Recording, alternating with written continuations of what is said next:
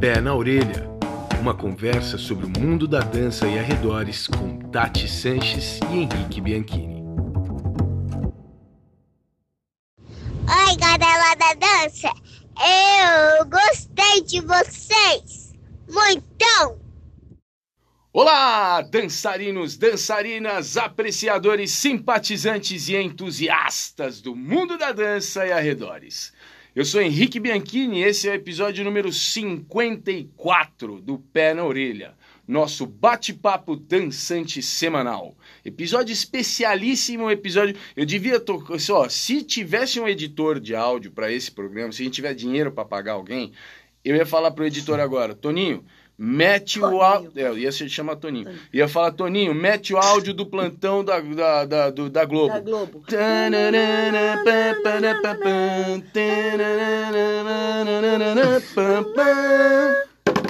Pronto, começou agora, é oficial, tá aí.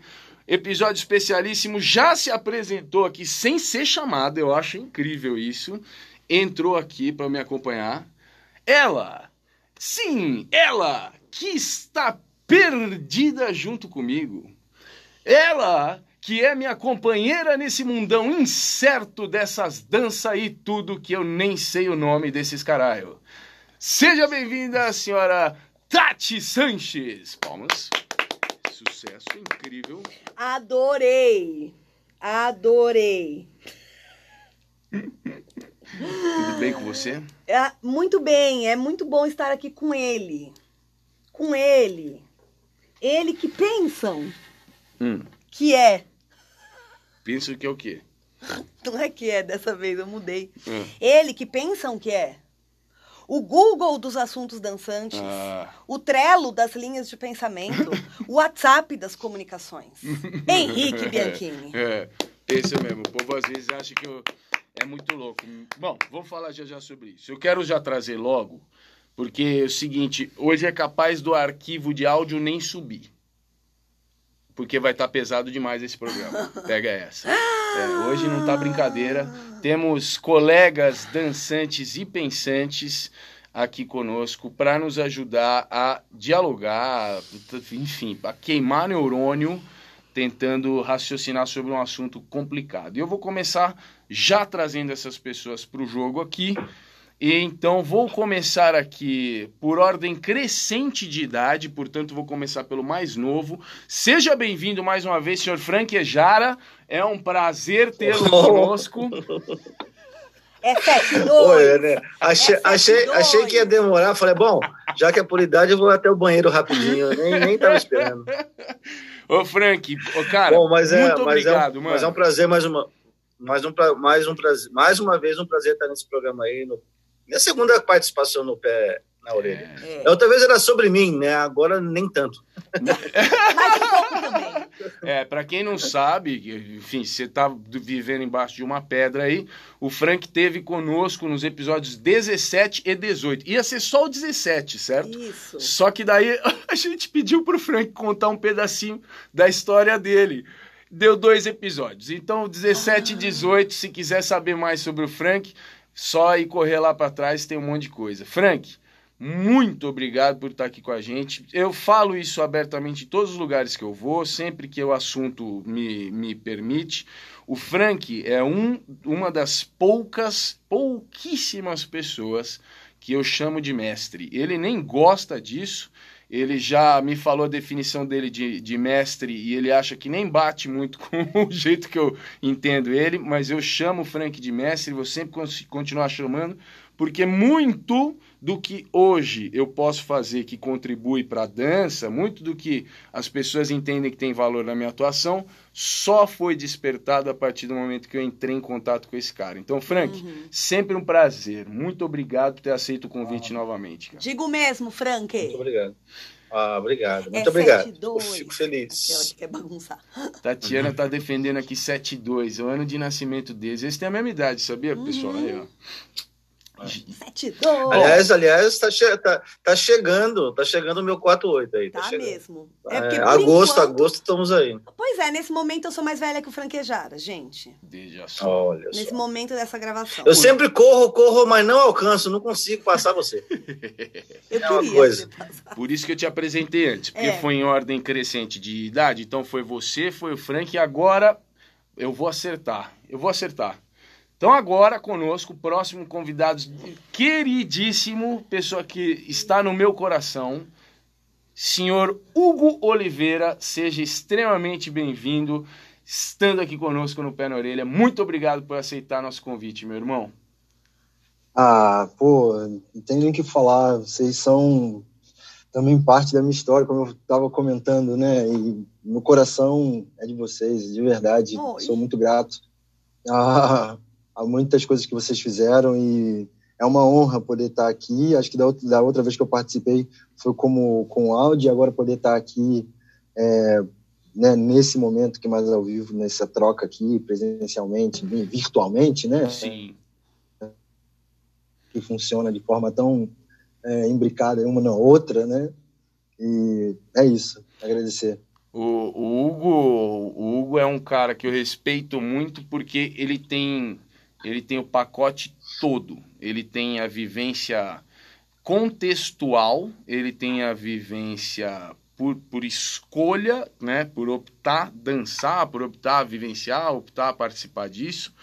E ele tem a vivência que, que é depois dessa, que é assim, além de ter escolhido participar, eu escolho estudar, eu escolho ir atrás de tu, todas as ferramentas cognitivas que possam me ajudar pra, a entender melhor isso e ajudar os meus. Então, o Hugo vai desde nascer no contexto até sair do contexto e o mais longe possível dele para conseguir olhar para ele com a visão mais ampla. Eu estou falando de, de forma mais clara, eu estou falando desde Morro da Providência até o mundo acadêmico, certo? Então, mano, eu respeito demais sua caminhada, então obrigado por estar aqui, mano.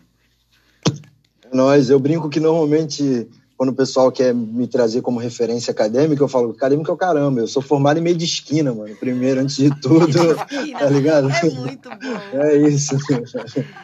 Bem Porque querido. É isso, a academia só depende da gente. Sim, é isso aí. Bom, Inspirador. E, e assim, no, na outra ponta da, dessa trajetória de idade, certamente a mais nova de nós, pelo menos é o rosto que mais aparenta menos idade. E, como eu, como eu disse, parece que a quarentena está até fazendo bem para ela. A cutis está incrível, ela está cada vez mais bonita. Quero chamar aqui para a roda, também pela segunda vez conosco. A primeira vez foi com um áudio. O Hugo esteve conosco num episódio falando sobre professor, é coreógrafo, coreógrafo, professor, e, e, enfim, essa história toda. A Anice esteve conosco falando sobre a relação de danças, uh, de dança com o meio acadêmico. Olha que curiosidade, acabamos de falar aqui. E eu já falei o nome dela, eu nem tinha apresentado ainda. Sim, sim, sim. ela está conosco, é isso mesmo, spoiler. Nice Estrela, bem seja bem-vinda mais uma vez. Gente, muito obrigada pelo convite. Eu vou confessar que eu estou um pouco nervosa, porque eu estou no meio de vocês, virtualmente, né? e que são pessoas extremamente respeitadas, inclusive por mim. É, admiro o trabalho de cada um de vocês, de cada um mesmo. Já tive oportunidade de ouvir vocês é, em relação a várias coisas no meio da dança, e para mim foi de muito aprendizado e eu agradeço muito. Muito obrigada pelo convite, para mim é um grande, uma grande satisfação. Bom, e o fato de você estar com a gente pela segunda vez pra, eh, fica aí como um pequeno demonstrativo do nosso apreço por, pelo seu trabalho, pela sua caminhada, que também, assim como eu falei do Hugo, também tem os dois lados do espectro. A Anice também foi para o meio acadêmico né, também teve a, a, é, essa vivência ampla. A que é uma referência no dancehall, além de dançar outras linguagens. Então, está aqui para nos ajudar a entender como o tema de hoje espirra para cada um desses lados. Portanto, gente, nosso time tá bruto, nosso time tá, tá babado. Tá, tá babado, vocês ouvintes, vocês vão pegar ali marmita, pinico, tudo, porque a gente vai passar uns três dias aqui acampando, no pé na orelha, para poder falar tudo que tem para falar, todo esse pessoal, tá bom? Pinico é ótimo, adorei. Pinico, marmita, aquele negocinho que, que acende o fogo, esqueci o nome. Um monte acampamento. Certo.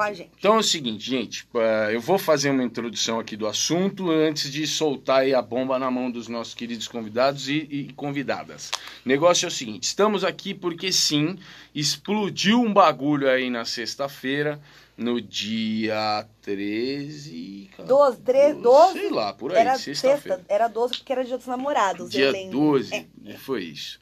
Explodiu uma bomba aí no dia 12 de junho, que é, é os. Enfim, os caminhos que levaram a isso são curiosos, mas o mundo da dança de, da, do que a gente chama até aqui, vem chamando de danças urbanas, o mundo inteiro, digo, falando globalmente, o cenário global das danças urbanas foi de repente chacoalhado porque nomes é, conhecidos, pessoas famosas, começaram a divulgar que estavam deixando de lado o uso do termo urban em qualquer coisa que, que, que, se relacionasse aos trabalhos, às criações, às obras deles.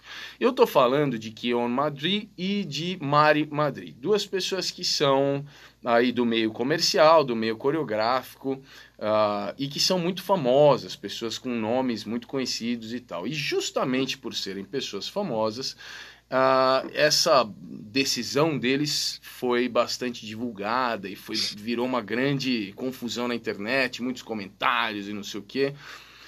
E o interessante é que eles fizeram a divulgação disso por meio de posts em redes sociais, divulgando que o motivo dessa escolha deles é acompanhar um movimento mundial de abandono, essa tentativa de abandonar essa palavra, pelo entendimento de que essa palavra tenha se tornado uma palavra pejorativa nos Estados Unidos no que diz respeito ao, ao, ao se referir à, à comunidade afrodiaspórica e principalmente aos, ao tudo que é produzido pela comunidade afrodiaspórica nos Estados Unidos.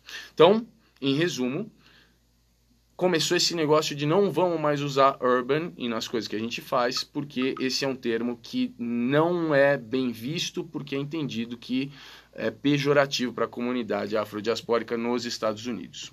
Fizeram um post super educado, né? Sim. Super respeitoso. Sim. Mas é que é isso, eles não são. Desculpa te cortar, mas já que Vai. você está contextualizando por, a partir deles, né? Sim. Porque muita gente segue eles no Instagram e infelizmente, já eu trazendo um problema, né?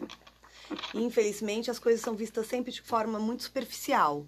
Então, algo que tem uma profundidade muito maior teve que explodir no Instagram desses dois, não é? Sim. Que é um movimento que já vinha acontecendo, mas ele apareceu na dança. A gente, eu acho, para nós parece que foi a partir do post deles, porque muita gente segue eles. É, então, vamos já começar a trazer nossos convidados, pessoal, para trocar uma ideia. Mas assim, já quero deixar essa. Na dança, para nós no Brasil, a maior parte de nós sim tomou ciência desse problema a partir desse, é. dessa divulgação deles. É, não é agora não é um problema que entrou na dança agora uhum. é, é que na verdade nos Estados Unidos isso já vinha sendo disputado e discutido há muitos anos. Mas sim, para nós, eu acho que chegou muito por conta deles. Então agora já chamo aí para negociação nossos queridos colegas. Já já a gente fala um pouco sobre o processo histórico que levou até o entendimento de que essa palavra não é uma palavra boa. A gente pode trazer alguns fatos aí para alimentar isso. Mas eu já queria falar com vocês, gente. Vocês, é, como é que vocês tomaram ciência de que isso estava acontecendo? É, vocês já sabiam desse problema? Como é que isso chegou até vocês? Alguém quer começar aí? Senão eu vou apontar dedo, hein? O meu é bem, é, o meu é bem curto. Foi você que, que comentou. Eu falei, ué, o que está acontecendo? Porque eu não sigo é o Keione Madrid. É isso, Keione? É, deve ser isso aí que fala. É. Eu não sei pronunciar, não. É, eu não, eu não sigo, não é uma linguagem uau, né? Então, eu, você comentou, Eu falei, ué, o que está acontecendo? E aí você me explicou a situação, aí eu fiquei por dentro do assunto e fui saber mais, aí, enfim, foi assim que eu fiquei sabendo. E você, Hugo? Bom, no meu caso, eu acompanho um pouco da discussão que acontece no campo da música. E isso já irritava bastante a comunidade negra. E para a gente era um termo também bem desgastado, justamente por conta de todo o processo de apagamento que a gente sofre. É, mas confesso que também foi a partir da, do, da live que você fez com o Moncel que me deu maior é, alarde assim, de entender que, caramba, que bom que a nossa comunidade está é, tá ouvindo isso, está se dedicando, né? Por lá, e aí entendendo todo o contexto é, revisionista que a gente está vivendo, né? Da importância, mas também o quanto que, por exemplo, a sua a sua presença ali na discussão com ele traz isso para o Brasil e responsabiliza a gente é, das transformações que a gente precisa é, realizar aqui, sabe? Para ter uma sociedade um pouco mais econômica. É. Nice, para você, minha querida. Bom, para mim, eu tô no bonde do Frank. Eu fiquei sabendo que a Tati veio e me falou. É, eu tô fora das redes sociais essa semana, já tem um pouquinho mais de uma semana, tô fora das redes sociais por, por várias questões. E, e aí eu não, não vi mesmo o que estava acontecendo. E aí a Tati chegou hoje falou comigo, aí eu já fui rapidinho no Instagram, falar o que, que tá, ver o que, que tá acontecendo aqui no babado aqui, que eu, eu não tô sabendo, gente, dessa fofoca. e é bem, bem, bem por aí mesmo. Uhum. É, mas vocês sabem que. É... Mas assim, é, mas eu tenho que comentar. É, é, o acontecimento eu fiquei sabendo assim. Agora, em relação à palavra urban, eu já tenho uns aninhos que eu tenho visto algumas coisas. Hum. Principalmente, eu gosto muito de stand-up e humoristas que vêm do stand-up. E como é lá nos Estados Unidos isso é mais forte. E eu já percebi o quanto que a palavra urban incomoda e tem muita piada sobre isso. Uhum. Que é quando alguém não quer falar que aquilo é de preto, eles falam que é urban. E uhum. tem até um episódio que é exatamente sobre isso, é uma série chamada Black Wish, que foi quando me chamou bem a atenção, que o cara é um negro de classe média alta e tem a sua família é sobre isso, né? Como que um negro de classe média alta vive nos Estados Unidos, essa é a ideia da série. E ele trabalha com publicidade. E aí ele traz algumas ideias e nas reuniões sempre alguém que tem alguma coisa de preto para passar para ele usa o termo urban. Ele é da área urban, do, da, da, da, publicidade da empresa, hum. entendeu? E aí é sobre isso. Então ali foi quando eu falei, nossa, é muito séria a história. É, muito, é porque é pejorativa. Tipo, se você não tem que falar que aquilo é de preto, você fala que é urbano. E aí foi quando eu tomei conhecimento de como que essa palavrinha tinha esse cômodo, né? Tinha esse peso lá. É... Mas já faz um tempo, mas não de nenhum momento, em nenhum momento eu associei rapidamente a uma tradução que remetia a gente, uma, uma história que poderia chegar até a gente. Eu ah, apenas é. sei, vi, vejo isso acontecer lá. É, eu, eu, eu vou, vou, contar como é que chegou até mim, então, já que eu, eu talvez tenha sido o, o que fez o alarde aí para chegar até vocês. Vou contar como é que chegou até mim.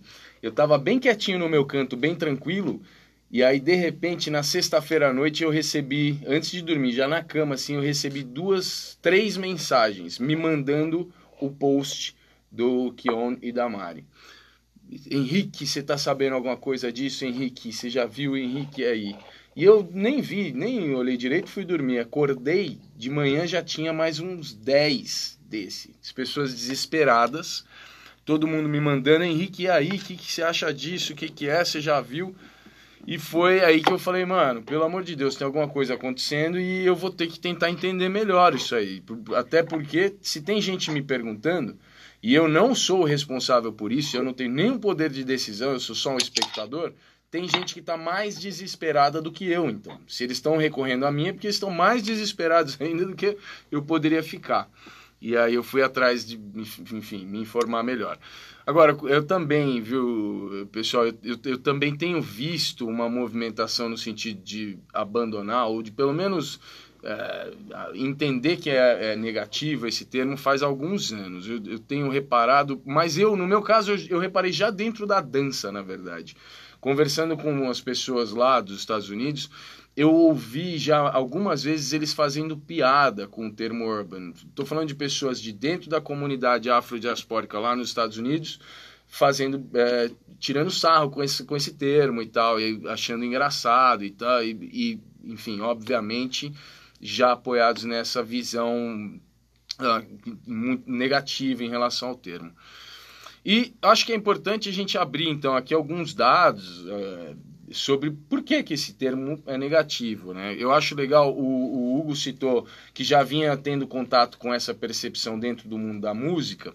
E sim, contemporaneamente agora, é importante citar que esse movimento tomou força e chegou até, por exemplo, essa galera do meio coreográfico comercial e eventualmente chegou até nós esse movimento tomou força agora contemporaneamente, justamente por causa de uma mobilização que houve dentro da indústria da música nos Estados Unidos, no sentido de abandonar o uso do termo. Então percebam, o termo já era visto como problemático faz muito tempo. Uhum. É, pensa, até o, o, ramo da música decidir abrir mão desse termo, le, de, vocês podem imaginar que levou muito tempo. Então isso já vem sendo negociado Sim, há muito tempo. É, e agora, contemporaneamente, ainda neste ano, a indústria da música começou a se mobilizar uma após a outra, uma gravadora após a outra, até isso chegar ao Grammy e o termo urban ser retirado do uso aí da divulgação da, de catálogo, de é, como você organiza gêneros musicais, de como você define prateleira de, de álbum e coisas desse tipo foi tudo retirado e também categoria que lida com o termo urban, urbano, né, urban dentro do Grammy. Então, sim, tem uma grande, um grande impacto vindo da, da, da indústria da música. Ô, Hugo, você falou que na música você via esse problema. Você percebia isso aqui no Brasil, na, na, no meio musical aqui no Brasil já? Então, é, uh, eu acho que o racismo em si ele acaba sendo muito sofisticado. E, a forma como ele se apresenta, ele é, é sempre muito sorrateiro, né? Então, alguns amigos meus que são da área da música, é, sempre, esses que são mais atentos às questões raciais, acabavam se posicionando de forma muito mais específica quando se tinha uma, uma relação, sobretudo com, com as músicas percussivas, porque historicamente a gente tem várias questões com os tambores, é, enfim, Brasil colônia, Lá nos Estados Unidos não é diferente, né? Com todas as proibições. A gente falou, inclusive, um pouco disso essa semana, né? Aquela, aquela matéria lá que a, que a gente compartilhou do Gary Sim. É, então, assim, para mim, é, sempre ficou um, um, um, lugarzinho ali atrás da orelha de como a gente podia avançar nessa discussão, porque ela está muito relacionada ao capital.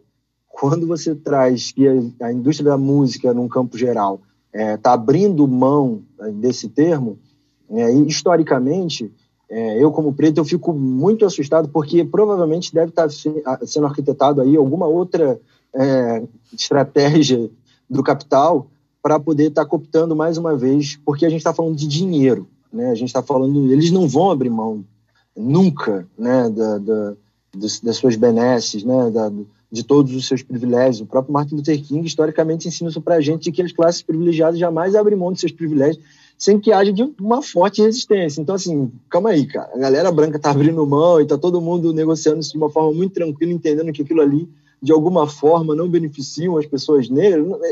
Sim, a gente tem, só pegando um caso breve, contemporâneo agora, é, a gente teve gente que negociou a, a soltura do policial que estrangulou o George Floyd lá, cara, nos Estados Unidos, né? Mais de 750 mil dólares. Então, assim, sabe, que, que indústria da música é essa que está fazendo isso?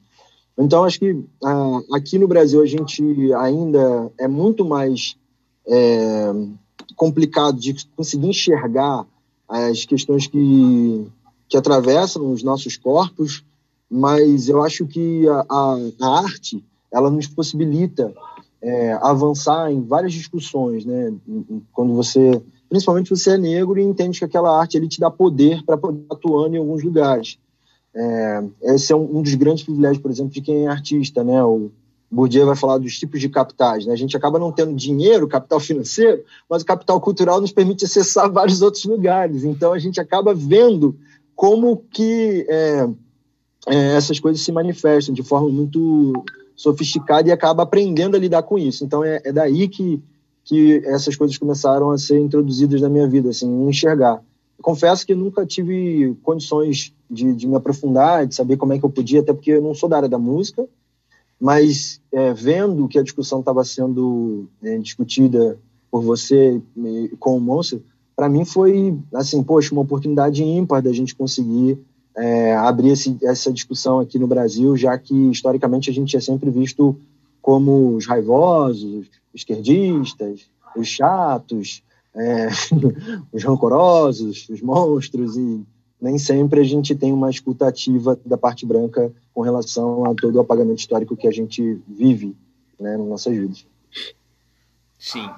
É, é, eu, acho, eu acho importante fazer esse link do que a gente está percebendo agora nesse movimento com o meio da música, porque historicamente a construção dessa visão problemática do termo urban como sendo pejorativo em relação à, à, comunidade negra estadunidense, a construção dessa situação é totalmente ligada ao ramo da música nos Estados Unidos. É, tem uma série de, de acontecimentos históricos assim, e isso pode ser rastreado até uh, uh, 1949, a partir da, da reformulação social econômica dos Estados Unidos pós Segunda Guerra, como parte integrante e talvez a parte da frente dos aliados que venceram a guerra, então estavam cheios de dinheiro, fazendo uma grande exorbitância financeira no país e tal.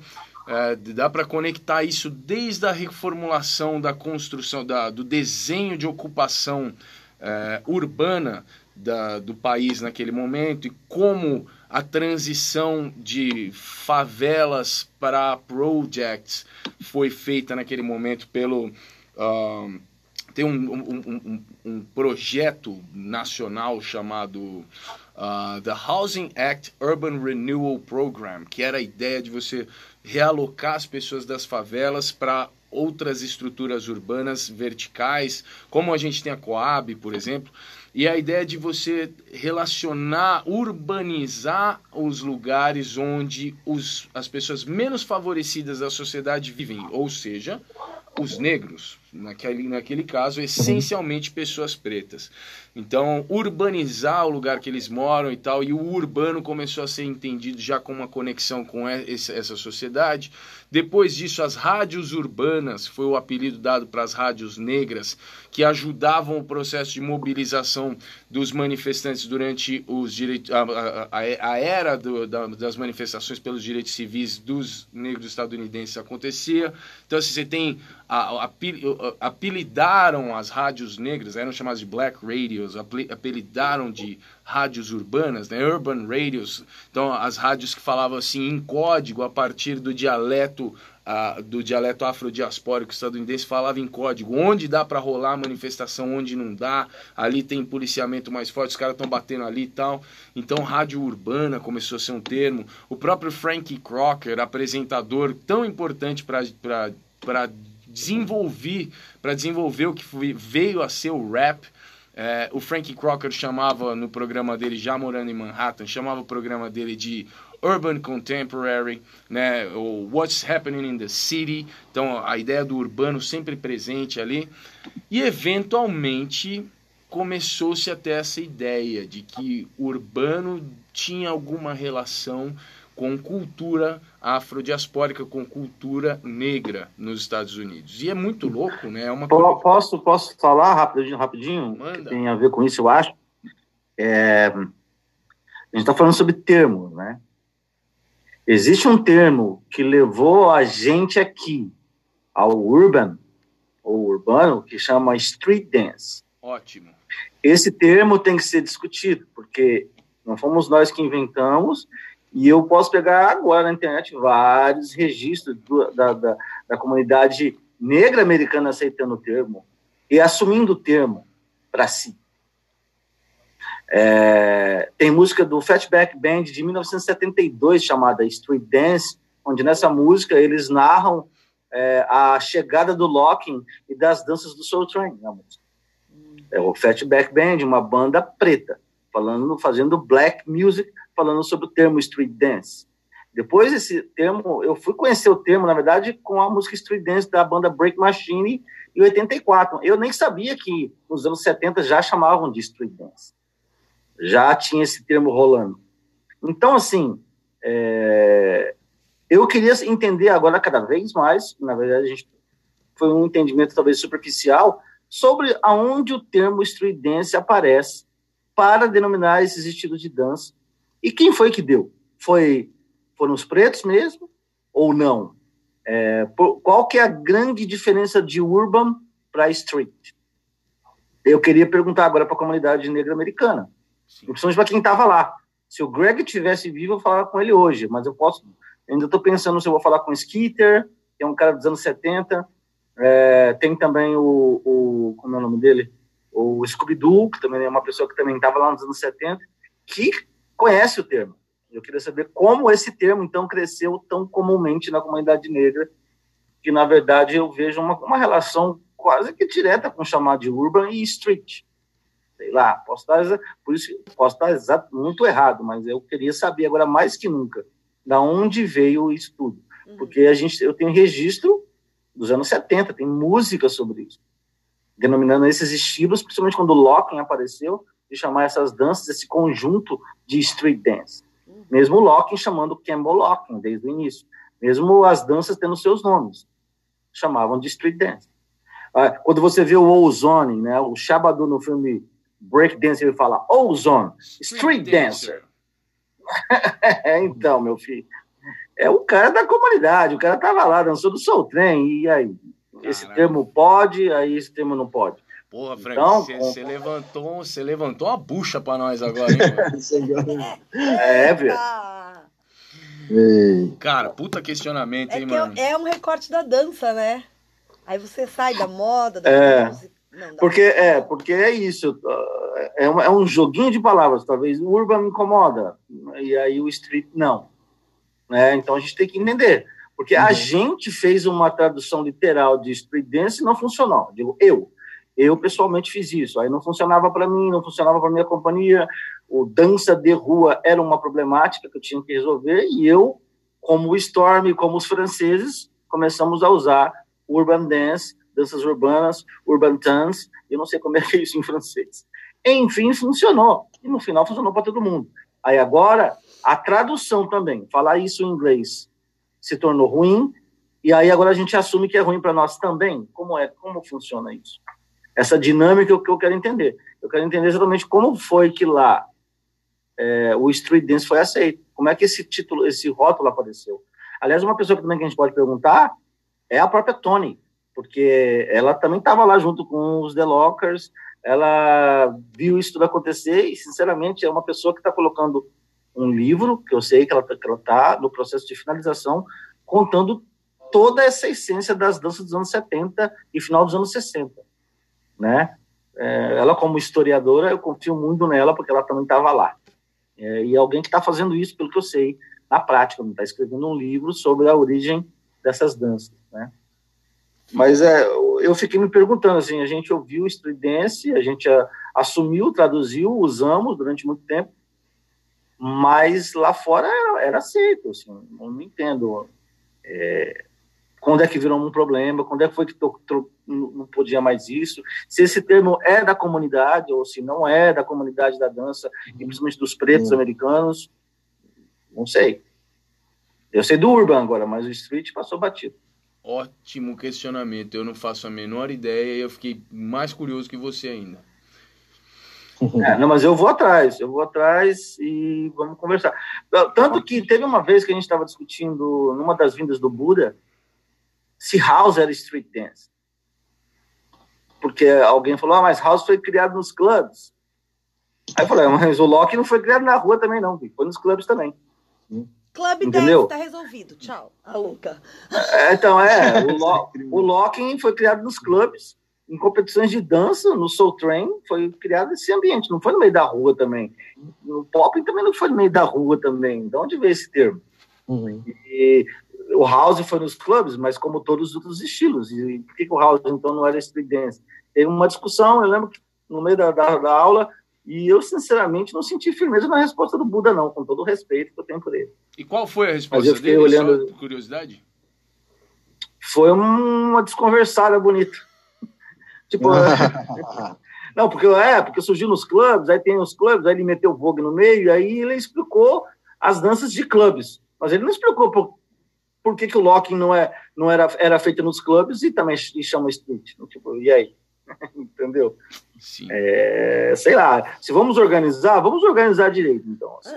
É, eu acho que é, é, as pessoas que não são da comunidade preta nos Estados Unidos é, uhum. decidirem que não vão mais usar o termo, é um grande passo. Mas a comunidade se reunir para organizar o termo é o segundo passo. Eu quero ver essa organização. Não só o uhum. pessoal deixar de usar em respeito, mas também se organizar para termos o que chamar isso. Ou, como eu falei, de verdade, eu até falei para o Henrique, o Henrique nas lives com, o, com os caras que ele fez lá fora, eles também falaram uma coisa que eu concordo, para a gente é super tranquilo, sabe? Eu sei que a, que a, que a Nícia, ela é do dance hall, ela faz dance hall. Uhum. O Hugo faz dança house, dança, ele faz house, passinho, eu danço locking pop.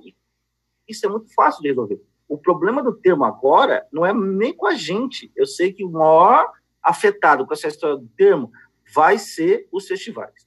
Porque uhum. eles que usam o termo umbrella para chamar a noite que eles fazem de competição, e os grupos têm a tendência de colocar todos esses estilos de uma vez só. Então, esse é, um, é o grande problema, mas eu, na verdade, ah, não posso usar mais, mas ok, eu trabalho com locking, pop e breaking do Uhum. Não, não é uma frase muito longa falar três estilos. Ô, Nice, deixa eu perguntar para você. É, Vamos lá, porque sim, já que o Frank trouxe, acho que isso é importante, porque muita gente está desesperada. Como é que chama o que eu faço agora? Como é que chama o que eu faço agora? E uma das sugestões que eh, são assim muito inovadoras, uma coisa assim disruptiva, criativa demais, assim absurda e quase impensável. Uma das sugestões que o Monsel dá é assim: escuta, vocês já pensaram em chamar a dança que vocês fazem pelo nome que ela tem? Por exemplo, chamar locking de locking? Vocês já pensaram em chamar Opa. popping de popping? Vocês já pensaram nisso? E eu queria perguntar para Nice. Nice, é, você consegue encontrar algum problema, alguma coisa ruim nessa possibilidade que sugere o Monster Ou seja, tu tá, chama a dança pelo nome que ela tem e ponto final e acabou. Onde é que está a falha disso? Por que, que isso não é tão fácil? Ou é fácil, não sei. Bom, eu trabalho com dancehall, eu chamo dancehall, para mim é tranquilo. então, assim, para mim é super tranquilo. Né? No caso, ainda é um nome só. Então, para mim é maravilhoso. É, mas quando vai colocar tudo em um, em um saco só, como, como os festivais fazem. É isso que você quer perguntar, né? É, esse, é um, esse, é um, esse é um problema. Mas para você, por exemplo, não muda nada, né? É, mais ou menos. Vamos lá. É, nessa questão do, do, dos festivais, é, para mim tem um, um, problema muito maior, mas isso que vai, mas isso vai se levar a uma discussão muito mais longa que não vai ser hoje que vai ser resolvida, né? Mas precisa ser. É, eu não vejo problema nenhum também chamar em festival de dança. Ponto. Até porque as pessoas falam, colocam em festivais de danças urbanas é, balé. então já fica meio muito contraditório. É, eu entendo do porquê essa, essa, essa questão do, do, do nome, danças urbanas, principalmente por, por estar. Agora a galera está vendo que é uma forma extremamente pejorativa. Vamos lá, eu não consigo falar de dança de diáspora africana sem falar de negritude. Para mim é impossível. Então, eu preciso falar sobre isso. É, a gente tem um sério problema de colonização. E aí, essa, esse problema de colonização, isso, isso nós, negros, somos colonizados também. Então, provavelmente, se lá atrás surgiu determinado termo que hoje em dia está ofendendo hoje em dia, nós pretos nos, nos, sentimos ofendidos, principalmente a galera lá fora, que, né, eles que, que inventaram o termo, e aí aqui foi resolvido de uma forma e aí eles não estão aceitando, porque, como o Franklin disse, só foi uma tradução. Porém, a gente precisa tomar muito cuidado com as palavras. É, como a gente passa por essa, essa, essa trajetória de colonização, então tudo que é preto é pejorativo. Então a gente precisa pensar, por, por, a gente precisa ver por essa ótica. Tudo que é preto é pejorativo. É, quando a gente fala coisa tá preta, por que que é? É sinônimo de coisa ruim. Entende? Então, quando a gente até fala a palavra negativo, que é uma coisa errada, saca? Então a gente já leva pro lado do racismo. Porque é um é, são termos que colonizadores colocaram para a gente que a gente usa até hoje. Só que a gente não parou para pensar que é errado, que ofende, que oprime. E aí a gente não parou para pensar, porque foi tão natural, entre aspas, é, conforme o tempo, que tudo bem, que acabou ficando tudo bem. Uhum. Né? Tudo bem, entre aspas, também.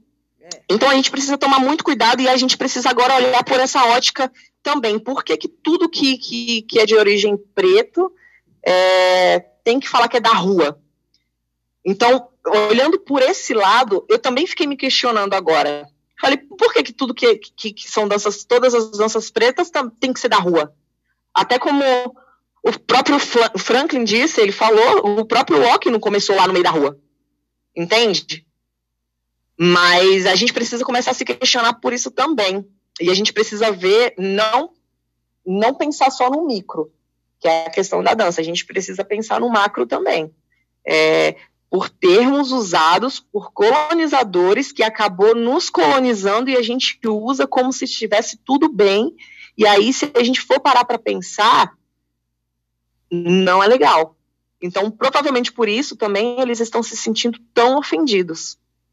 É, entende? Eu no dance hall, eu a gente usa o termo dancehall porque o dancehall até então também é uma cultura, não é só não é exatamente uma dança, o dancehall é toda uma cultura, uma cultura preta.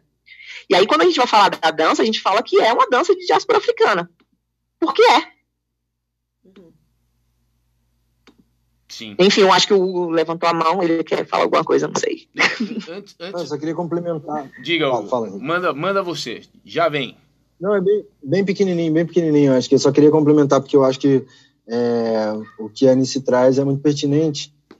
E aí eu vou deixar aqui só uma reflexão, porque quando é, é muito comum essas é, algumas dessas práticas nossas né, serem sempre categorizadas de forma inferior. Né? Então, quando é literatura, é literatura marginal, quando é o teatro, é o teatro amador, o teatro de rua, ou a própria dança de rua. E a, e a questão, para mim, não é nem a forma como ela é usada, porque às vezes isso pode ser uma forma de afirmação que eu estou tendo para me posicionar perante uma discussão que está sendo produzida, sabe? Mas eu acho que a, a, pertinência da questão que a gente traz aqui, eu acho que o, o Frank é, traz um apontamento muito importante para a gente pensar é quem, como, quando, onde, né? Hum. É, o Street Dance, por é, é. exemplo, ela ela aparece, porque uma, uma, uma coisa é eu falar sobre uma literatura marginal para poder dizer que é literatura marginal mesmo, porque eu sou da rua, eu não quero ser acadêmico, e essa é uma escolha de um posicionamento, inclusive do meu lugar de fala, para construir a minha narrativa ou uma contranarrativa a respeito de uma história que foi produzida, que não é a minha história. Outra coisa é quando o termo aparece, que ao que, ao que a gente está entendendo agora, é, ela vem como uma proposta de apagamento social para poder dizer que aquilo não é uma dança afro-americana, né? Então, acho que esse é o nosso cuidado nesse momento. E, e aí, acho que o, o termo americano, inclusive para a gente que é da América do Sul aqui, também já consta como uma problemática, porque os americanos do Norte não são americanos na plenitude, né? Nós também. Então, para não ficar um termozão, porque eu acho que ele também é um guarda-chuva grande, como o Henrique trouxe na, no debate, naquele, naquele podcast, mas é porque eu acho que ele ainda assim, como é, bem pontuado, né, ele demonstra aí quais são as suas origens, da onde ele vem e dá o crédito para quem produziu, né, não só é, para quem vem se apropriando do termo. É importante isso. Ô, Frank, manda. É, eu odeio polemizar, mas a minha cabeça não para de funcionar quando entra essas coisas. Eu vou, eu vou, eu vou lembrar uma, um fato que todo mundo fingiu que não aconteceu, mas eu lembro. eu lembro. Quando eu comecei a me interessar por a dança hoje chamada wacking, ela chamava punking certo? Uhum. Aí, aos poucos, o que se chamava de wacking foi aparecendo e foi tomando o nome punk. E tudo foi virando wacking. Mesmo eu, como observador de dança e pessoa que dança, vendo que o punking tinha uma outra, uma outra estética. Mas o fato é, começou-se a dizer que o nome punk era pejorativo. É, a história que eu ouvi foi que era um nome muito negativo, como pela comunidade gay, né? É, era uma, uma gíria muito pejorativa, e aí esse nome foi abandonado. E foi abandonado a estética, e, e, e o que se usa pouco de punking hoje se chama wacking. Então, assim, o termo também fez, teve um apagamento histórico, porque eu me lembro, quando eu comecei a me interessar sobre isso, a história do punking era a dança imitava os casais brigando nas festas, sem se tocar. Era isso que era o punk. Né? E aí também tinha uma história de que eram como os gays tentavam dançar locking e não conseguiam. Também tinha Enfim, aí depois que os, os, os gays ganharam um, um, um, peso nessa na origem dessas danças e, e realmente essas histórias todas vieram à tona, ficou-se ruim usar o termo punk. E aquela estética também foi um pouco embora, que era uma estética hétero dançando aquelas danças. Então a gente tem que pensar que quem popularizou essas danças no mundo foi o Shabadu e a Lollipop. Naquela época, punking. E ainda tem o Angel, Angel Seja também. Foi esses três caras que levaram isso meio que para o mundo através dos filmes, Breakdance, Breakdance 1 e 2, os videoclipes da época, enfim.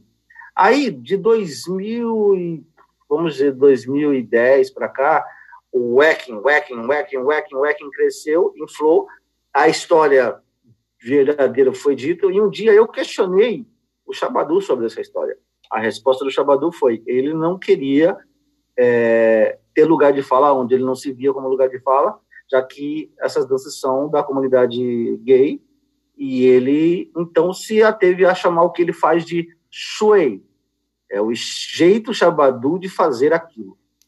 Então veja como também isso a gente passou lá atrás, mas simplesmente o termo punking foi abandonado e nem se, não foi bem discutido. Simplesmente ele foi encoberto pela, pela situação. É mais ou menos assim, é, eu acho que é bem parecido com o que a gente está passando, talvez, com essa situação lá nos Estados Unidos, né? Eles com a, com a questão racial do nome, porque é também uma questão da uma questão da, do gênero, né? da comunidade que tinha realmente criado esses estilos e que héteros estavam fazendo um outro nome, e talvez criou-se uma outra estética, porque eram héteros fazendo.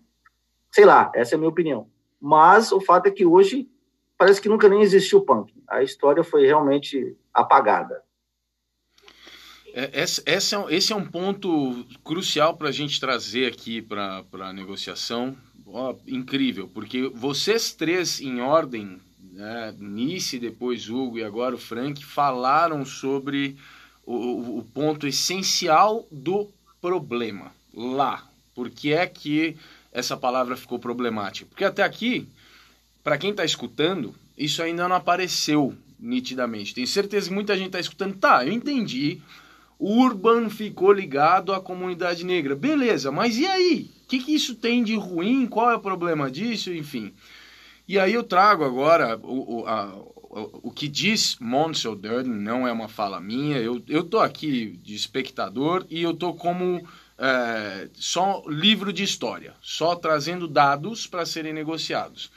E, segundo Monsell, o grande problema dessa palavra é, urban é que ela, além de ter sido relacionada à comunidade negra nos Estados Unidos contra a sua vontade, não, não, diria contra a vontade, mas não saiu lá de dentro. A ideia não era lá de dentro da comunidade, chamem-nos de urban. Ninguém lá dentro pediu por isso. Então, o primeiro problema é que isso foi imposto de fora para dentro.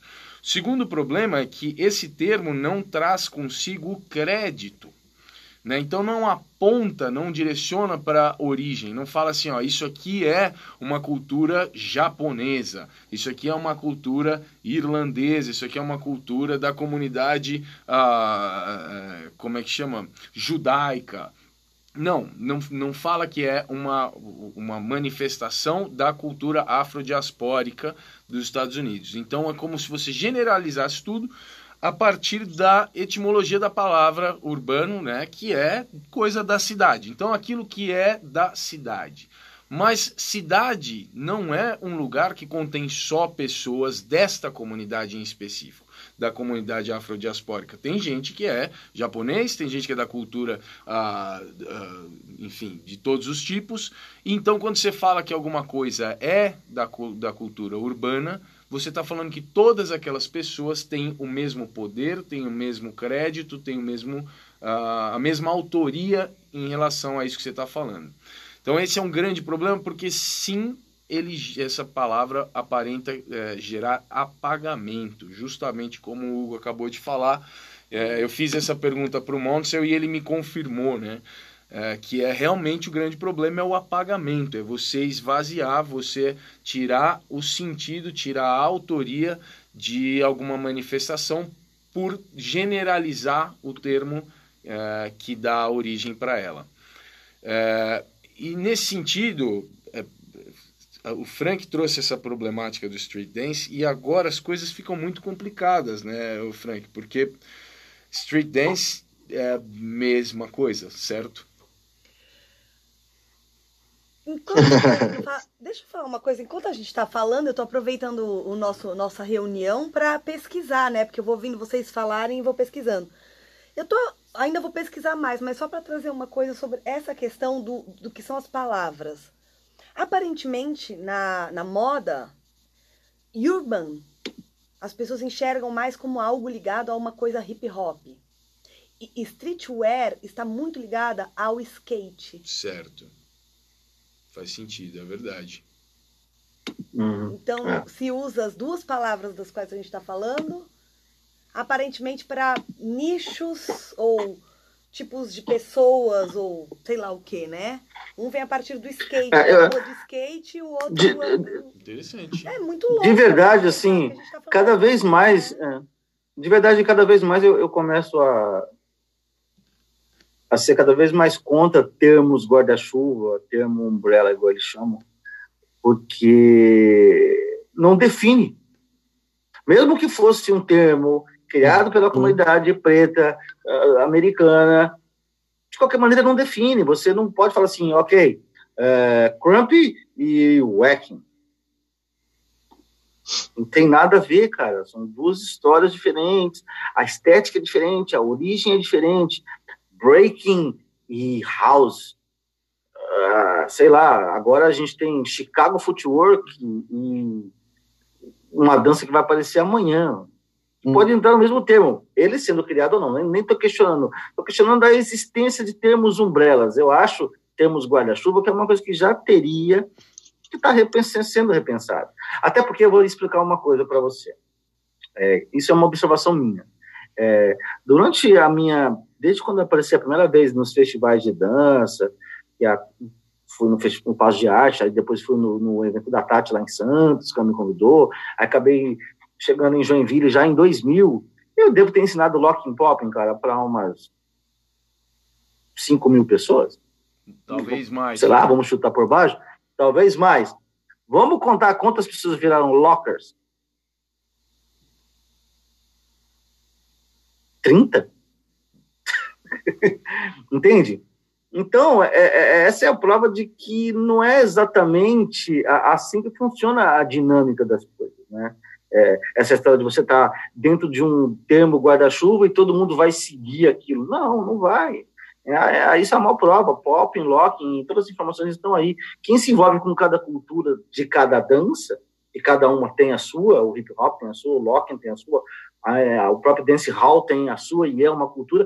Então, cada vez que se envolve, o crump também, você acaba seguindo para uma coisa que vai muito além da sala de aula ou do festival de dança ou dos grupos fazendo coreografias que usem elementos dessas danças.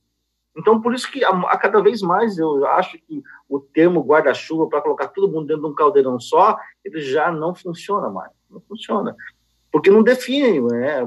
Quando está no júri, eu vivo em apuros. Eu, aliás, eu até falei para o Henrique ontem, eu tenho negado convite já faz um tempo para julgar a competição. Joinville já me consultou uns três anos aí. Eu falei, não, obrigado. Não, obrigado, porque, cara, eu, eu não sei se eu.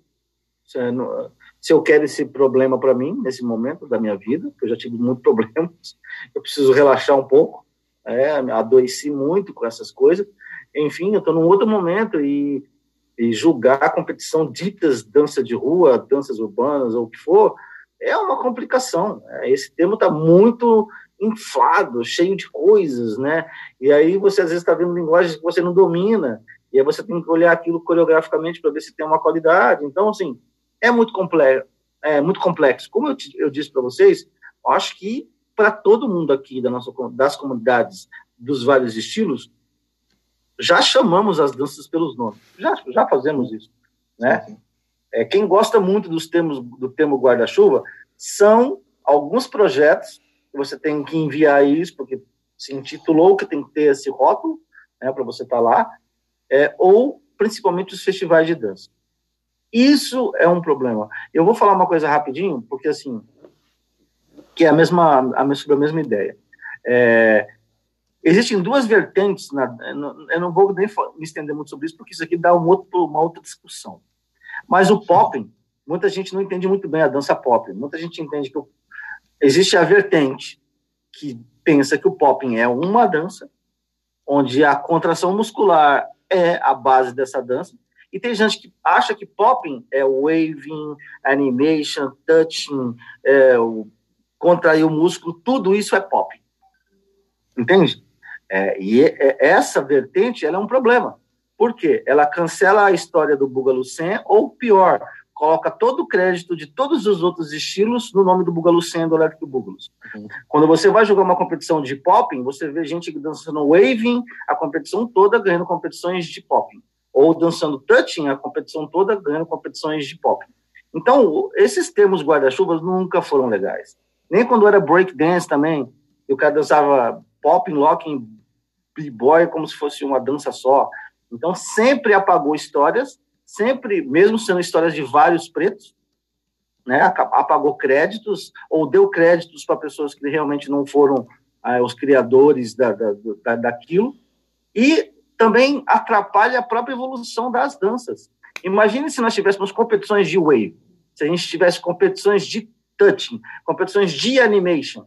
É, a gente talvez esses linguagens evoluiriam muito mais do que ficasse todo mundo atrelado ao nome pop, como também esse negócio de danças urbanas agora. Tem gente que não evolui nenhuma linguagem e faz tudo um pouquinho só. Ah, um pouquinho de hip hop aqui, um pouquinho de. dois oito aqui de locking, dois oito aqui de breaking, um Sim. pouquinho de dance hall aqui. E, e, no fim não é nada. Verdade, Frank. Entendeu? Isso, eu tava pensando nisso, sabe? Se a gente trouxer só pro âmbito da dança, sair de, de, todo o âmbito das questões raciais e de quem, da onde veio e tudo mais, a gente também consegue encontrar um enfraquecimento das, de cada uma dessas danças por conta de se colocar um guarda-chuva. Isso você vê quando é. você vai numa escola de dança e a aula que tem lá é street dance. Uhum. O que é que se... Você não sabe o que estão ensinando. Por que ninguém está fomentando uma aula de house dance, uma aula de hip hop? Uhum. Não. Bota um termo. Obviamente não existe a possibilidade desse trabalho acontecer de uma forma bem feita. O professor uhum. que vai dar essa aula não tem especialidade, na verdade, em nada. E já é também o um enfraquecimento de cada uma dessas linguagens todas que tem seus próprios nomes. Histórias, uhum. contextos, fundamentos, seja o que você quiser chamar. É tipo, no caso, a Anice tem sorte de, de não colocar em todo mundo num caldeirão só de danças que usem a cintura para rebolar. Ah, isso aí chama tal coisa. Aí é joga verdade, o funk, aí joga. Isso. isso. é perigoso, porque as pessoas é. fazem isso normalmente termos já. Assim, pô, tá difícil esse termo. É, negócio de danças urbanas, dança de rua, caramba, tem facilmente eu conto 15 estilos. e aí cada vez mais, é um negócio que não tem mais limite, assim. Parece que tudo que não é, realmente ficou aquilo, tudo que não for clássico Então, É, mas, é ó, dança é urbana. É, o seguinte, eu vou. eu- ó, diga, Hugo, diga.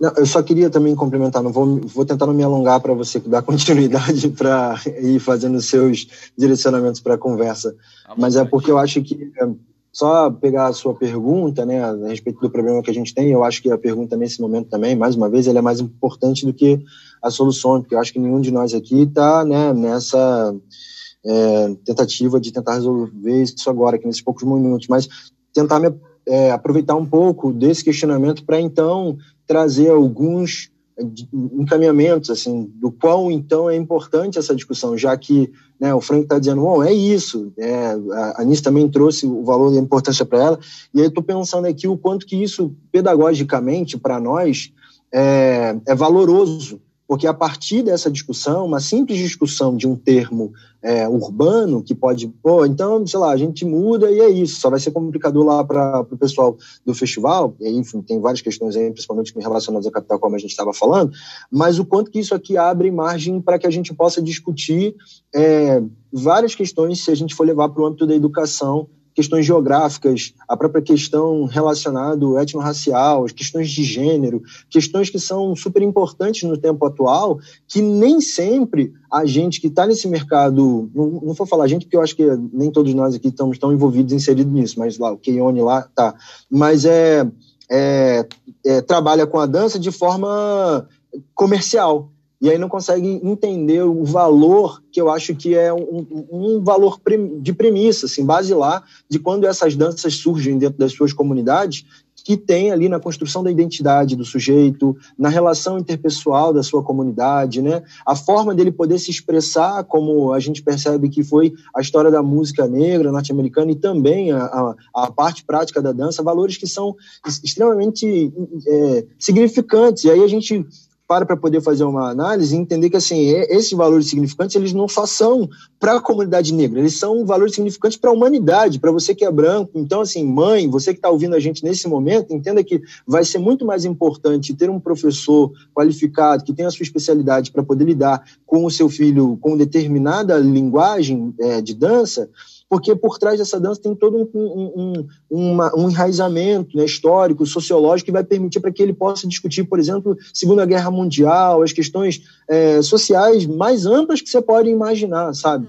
É, mais uma vez eu fiquei pensando naquele, no que eu falei antes sobre o Martin Luther King e me lembrou um outro cara, que é o Stuart Hall, que discute bastante questões culturais, não sei se, se todos estão ligados, mas tem um texto dele chamado Estudos Culturais e o seu legado histórico, seu legado teórico, que ele estava falando, e aí, rapidamente assim também, ele estava numa discussão com, com algumas feministas na época, e ele, como homem, né, e todo o patriarcado é, que, que vem sobre, historicamente, a sociedade, ele queria fazer algumas é, inferições ali e tal, e chega um determinado momento que ele é, assim, tô resumindo muito, tá, mas chega um determinado momento ele é expulso ali do, do, daquele, daquela comunidade, sabe? Onde só as mulheres queriam ter voz, queriam ter falado. E aí eu não quero me apropriar aqui da, do, do espaço das mulheres, mas eu quero falar de como o que ele falou mexeu comigo enquanto homem. Ele falou assim: é, falar de abrir mão do poder é uma experiência radicalmente diferente de ser silenciado. Então, discutir sobre ah, esse, o que o urbano infere sobre a gente possibilita que a gente, né, da comunidade negra, tenha oportunidade e força e voz de virar e falar essa discussão ela não pertence a um determinado grupo, essa discussão pertence a nós enquanto comunidade, e aí, como o Frank traz, a gente precisa discutir isso aqui, não só o termo, mas possibilita com que a gente reorganize, reorganize isso, e aí faz com que a gente possa é, produzir aí um, um, um, avanço, né, um progresso é, social, porque isso tudo traz para nós um crédito que nunca deveria ter sido retirado, sabe? Então, é, enfim, tem outras considerações, mas eu quero ser breve nessa aqui, porque me lembrou muito isso. Nice, por favor. É, então, o, o, igual, só para falar mesmo dessa relação desse termo guarda-chuva. É, como o Franco falou, próprio, na própria dança pop tem esse termo também, o dancehall também não é diferente. É, também, a gente usa dancehall para tudo, só que dentro do dancehall, na quando a gente chega na dança, também tem os seus estilos. Tem o dancehall queen, tem as danças religiosas, tem o badman style. Então, assim, também tem. Então, não é tudo só Dancehall não é só ir lá e rebolar, até porque o ato de rebolar vem das danças africanas. Então já vem muito, muito, muito, muito mais atrás do que a gente imagina. E aí, quando vê, é, é, como o Franklin mesmo está falando desse termo guarda-chuva, que é um grande problema, é, a gente tem que ver que, que, que esse grande problema é para aceitação. Se a, gente tem, a gente tem que olhar para da aceitação das pessoas. Eu vou colocar dois exemplos diferentes. Festivais de dança. Venda. Ponto. É venda. Para agregar todos os públicos. E a galera nem sabe, às vezes, o que vai fazer. Nem sabe o que, que é, mas vai lá. É venda.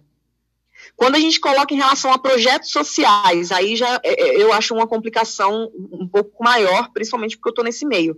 Quando a gente olha para por projetos sociais, é, já muitas vezes, quando eu vou dar aula em projeto social, é, as pessoas que não entendem, na verdade, que está lá à frente, não entende de dança, não sabe o que, que é, da onde veio, nada, é, elas querem colocar o nome denominado por conta do que alguém, fulano ou ciclano, vai achar. Então, assim, muitas vezes eu já fui dar aula em projeto social, e aí lá fala bem assim, então, é, vamos colocar é, o nome do que você vai dar aula de street dance. Só que assim, não coloca dança de rua porque os pais não vai aceitar muito. Aí eu, oi? tipo assim, hã? E, e, e, existe isso, é uma coisa que a gente para pra pensar e fala bem assim, nossa gente, pelo amor de Deus, né? Se a gente for parar para traduzir, é a mesma coisa. Exatamente. Mas existe isso. E, e, e, não só em projetos sociais, mas projeto, edital, a gente vai, vai escrever algum edital, já vem com o nome. É, isso também está um grande problema da gente que aceita esse nome para ganhar o dinheiro e tá ali, vai, eu vou dar aula daquele, pronto, acabou. Isso, isso, é um grande problema, porque a gente aceita. Mas a gente também precisa impor, falar bem assim, opa, calma aí. Vamos, vamos entender isso aqui tudo isso que você está falando, você aceita street dance, mas você não aceita dança, dança de rua. É, essa questão da aceitação, do porquê, é muito complicado. É muito complicado porque a gente acaba chegando a lugar nenhum e acaba piorando a situação e prejudicando o que já o que, o que, o que aconteceu lá atrás. Então, é, é uma questão de, de não só a dança mas tem que vir a partir da galera da dança que, que, que, afeta na questão da aceitação. Porque muitas pessoas que promovem festivais, às vezes nem é a galera da dança, né? É, Os é, grandes é, empresários. Então, esses nomes acabam prejudicando porque às vezes nós aceitamos. É, porque será e que... aí depois a gente tem que resolver mó BO. É, porque será que, será que vale a pena? Eu não sei se... Vai, Frank. Deixa eu só falar uma coisa rápida. É, isso é minha, por uma experiência minha. Assim.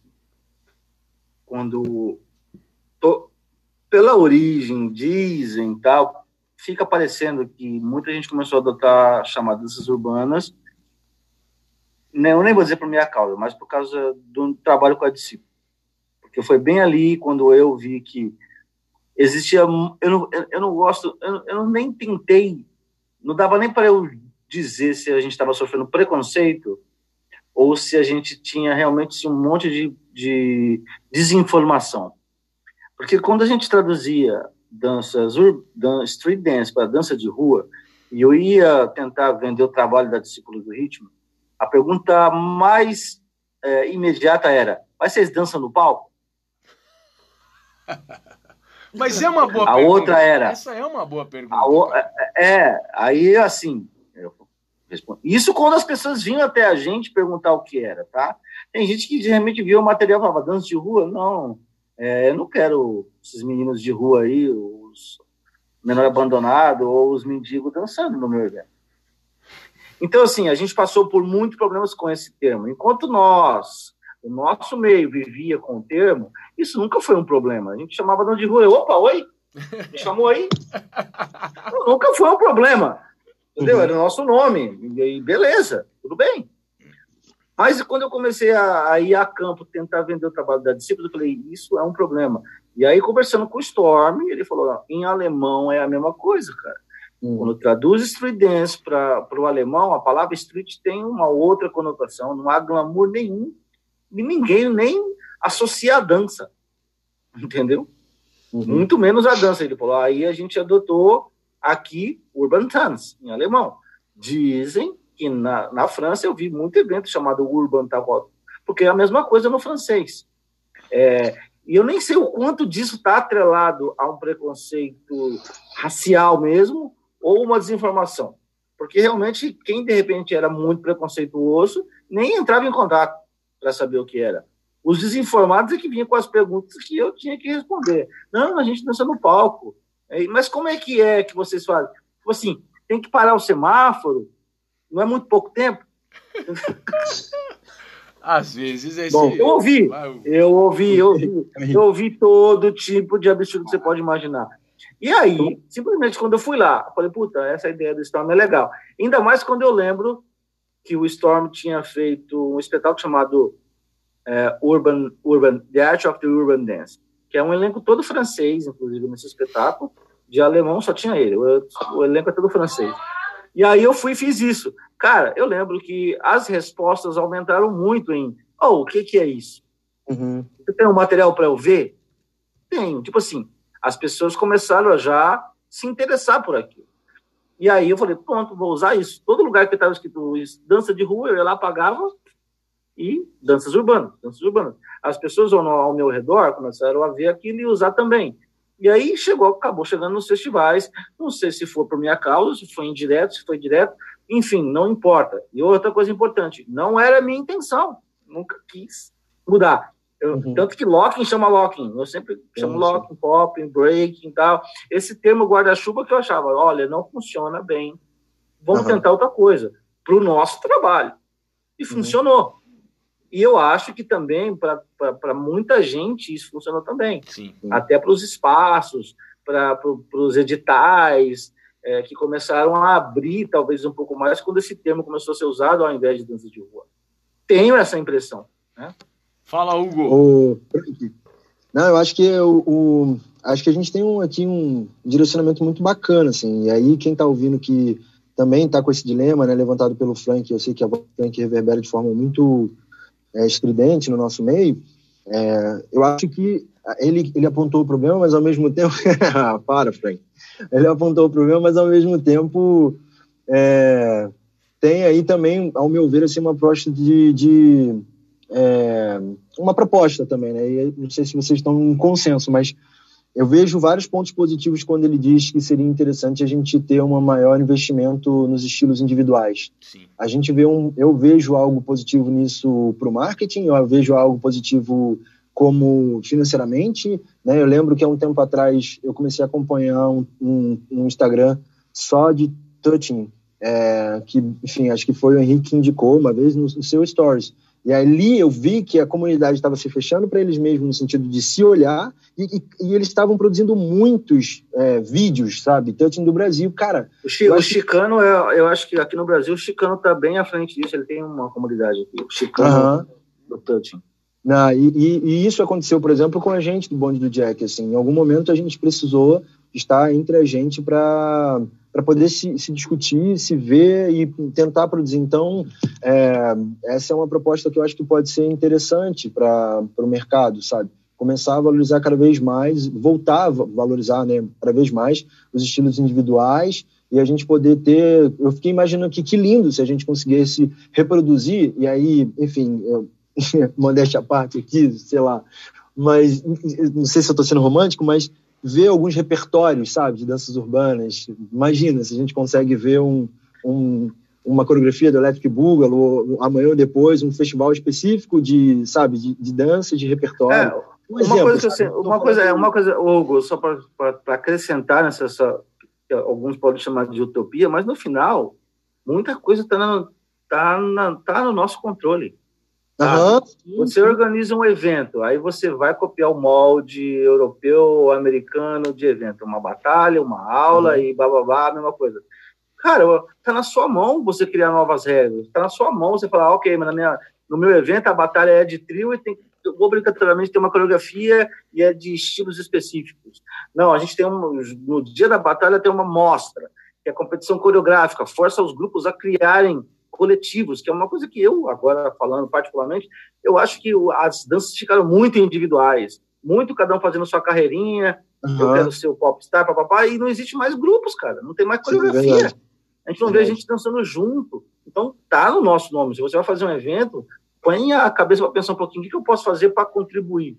Não é nem contribuir, talvez a gente pode se achar um pouco... É, é, não, não, não, não está nesse lugar, mas pensa assim, o que eu posso fazer de diferente? para uhum. que seja, você seja copiado, não tipo assim, como o Just Debut faz um evento, aí todo mundo vai lá e faz suas versões menores de Just Debut.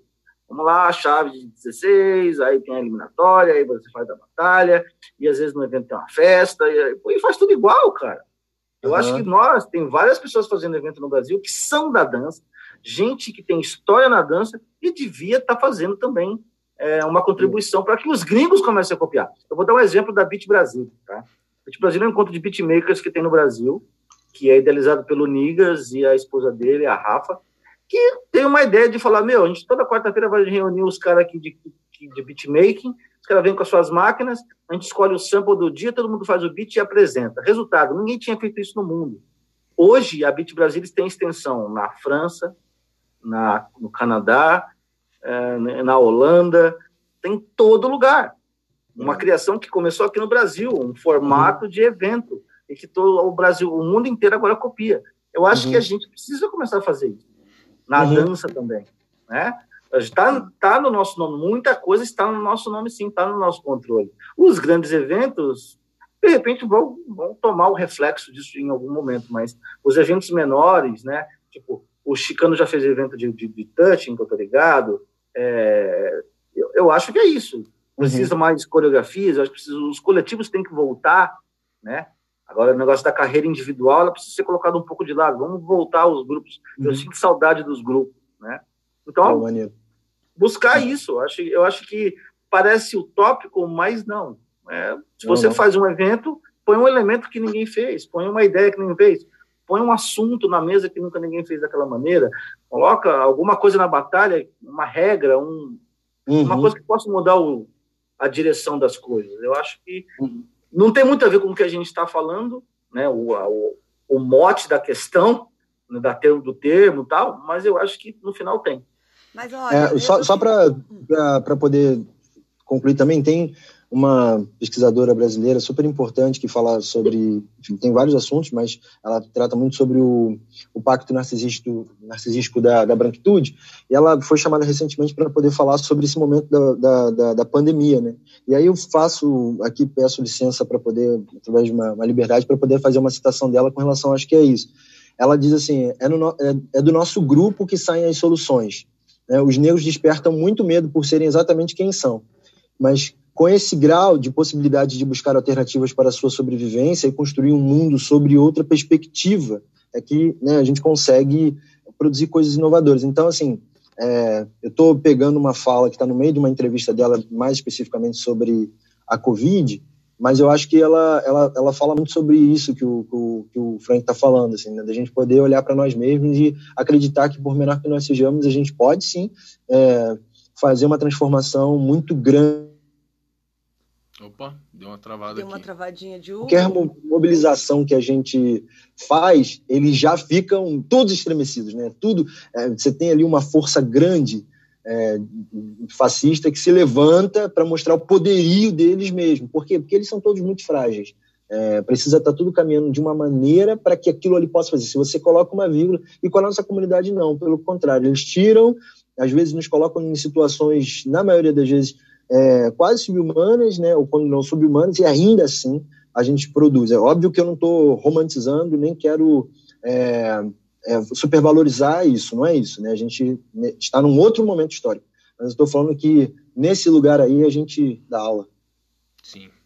Você ia falar? Não, eu ia falar porque eu estou conversando com vocês e olhando coisas sobre semântica, sobre né, qual é o real sentido das palavras. E, e sempre as palavras. É, nem sempre as palavras são usadas exatamente no, no que elas realmente significam, não é? Sim. Para um monte de coisas.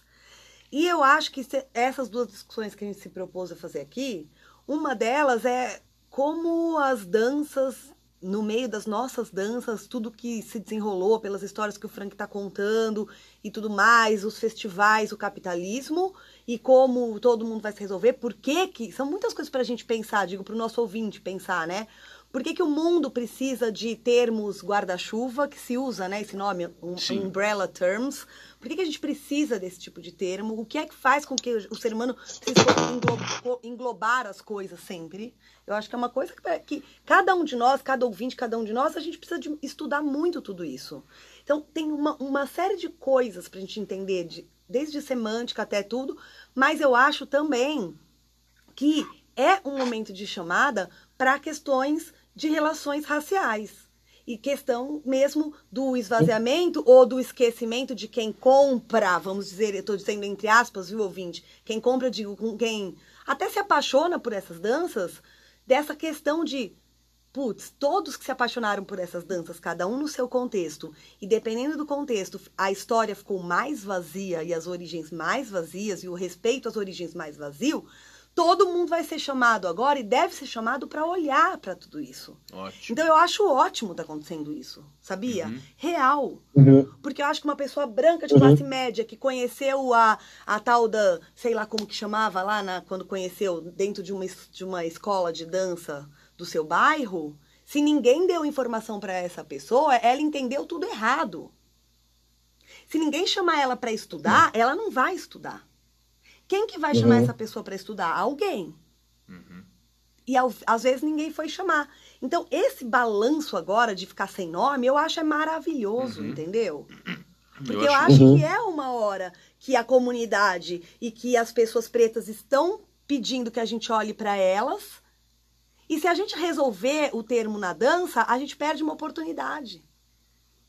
De, de... de olhar para a história, de olhar para as pessoas, de olhar para quem fez, de olhar de quem a gente está comprando essas danças. Comprando, digo, no sentido uhum. de. Né, a gente está se fazendo uso de danças que tem um, um porquê, uma história e, e, uma série de coisas, o tal do esvaziamento cultural. E se beneficiando, né, Tati? Porque na maioria das vezes, esse, quem são as pessoas que estão hoje nos cards dos grandes festivais? Né? A, Tati, são brancas porque elas, elas detêm os meios de poder.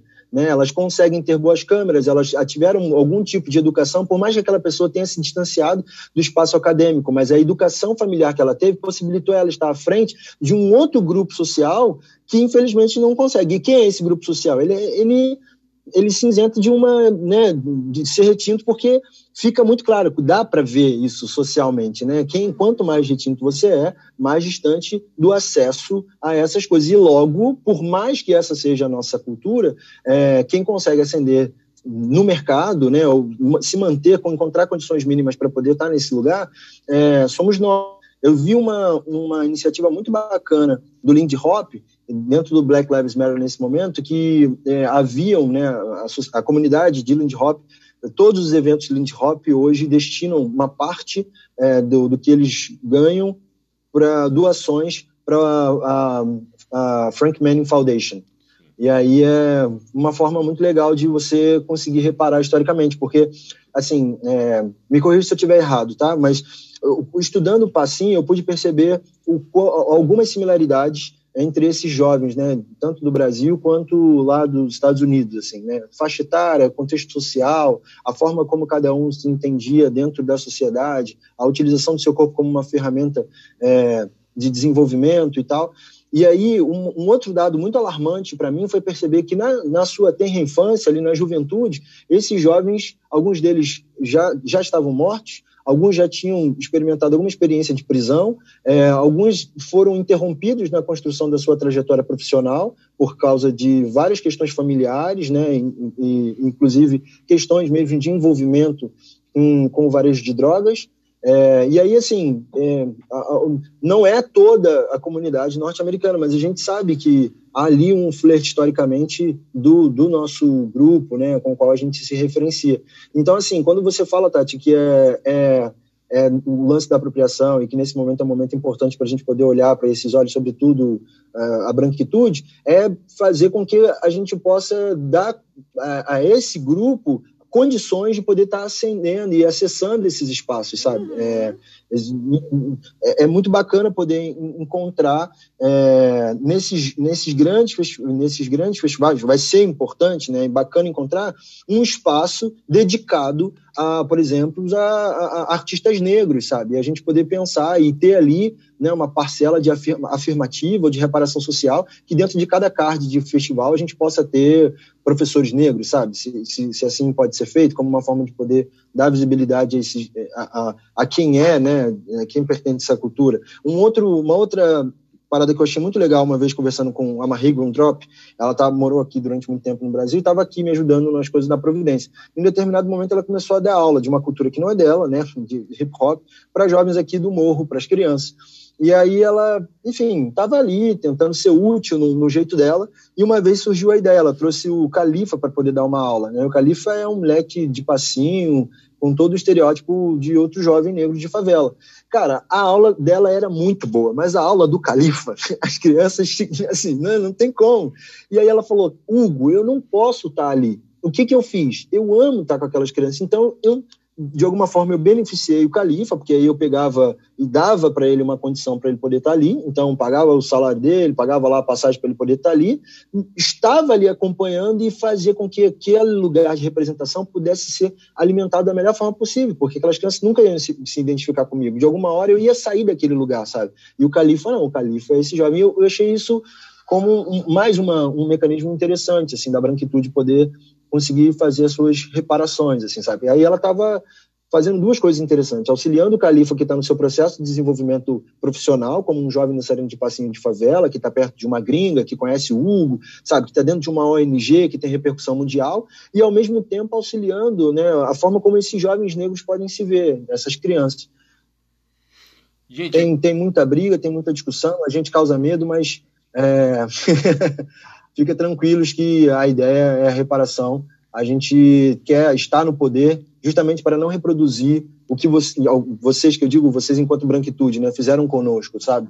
É, a gente quer estar no espaço de poder porque a gente quer construir uma sociedade muito baseada nos pilares africanos que estão anteriores à, à cultura grécia, que aí, a cultura grega, que aí a gente pode discutir também sobre outros tipos de apropriação dentro da filosofia que são tão é, violentos quanto, assim. Gente, eu gostaria de chamar vocês uh, ah, para a gente tratar dos pontos mais diretos e mais pragmáticos em relação à história, da, é, é, é, em relação ao problema aí do termo. Porque é o seguinte, para quem está escutando, eu tenho certeza que tem um monte de dúvidas muito práticas, muito diretas em relação a essa história toda.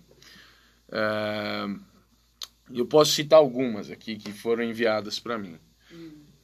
Por exemplo, é, Nice, uma, uma, uma garota me escreveu, porque uma das sugestões.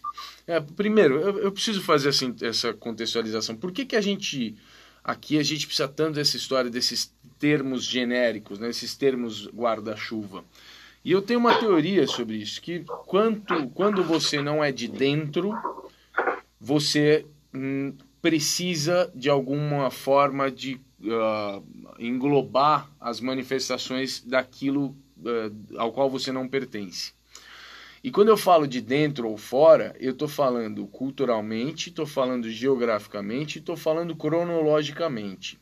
Né? Então, por exemplo, o fato de eu ser uh, branco, quando eu lido com manifestações da cultura negra, eu preciso de alguma forma entender aquilo como uma manifestação generalizada, como aquilo tudo que é feito dentro daqui, daquela comunidade. Quando eu sou brasileiro e olho para o que é feito nos Estados Unidos, eu preciso de alguma forma entender aquilo como grupo das coisas que são feitas nos Estados Unidos e assim por diante. Eu não eu digo eu preciso, não que efetivamente eu preciso, mas normalmente a gente busca isso, a gente sente essa, essa necessidade. Por exemplo, a gente não fala sobre ah, dançar na boquinha da garrafa, a dança da manivela, a, sei lá quantas mais outras. Aí a gente não junta tudo isso num grupão assim. Né? A gente lembra do dançar na boquinha da garrafa. É, quando a gente fala sobre catira, quando a gente fala sobre cavalo marinho, coco, quando a gente fala, a gente não tem um termo para isso. Se você procurar bastante, você pode encontrar. Você pode, tá bom, o que, que é isso? Ah, são danças populares aqui do Brasil. Popular ainda sendo um termo que pode entrar numa outra discussão em algum outro dia, né? Mas uh, aqui com a licença, é, com, vou, vou, usar aqui essa licença da compreensão de quem está ouvindo para usar esse termo. Então, ah, o que, que é isso tudo aí? Ah, cara, são algumas danças populares aqui do Brasil, mas para nós a gente não tem um nome para isso. Como é que chama? Chama cavalo marinho, chama coco, chama, enfim. É dança que tem aqui. Para as pessoas de fora do Brasil, quando elas vão falar sobre essas danças, elas precisam, precisam não, elas sentem essa necessidade de usar um termo para isso. Então, esse, é um dos problemas. Tá? A gente costuma lidar com esses termos guarda-chuva. Lá para eles, quando se fala isso, a galera não acha, não, não, não acha que isso faz sentido, chamar de urban dances.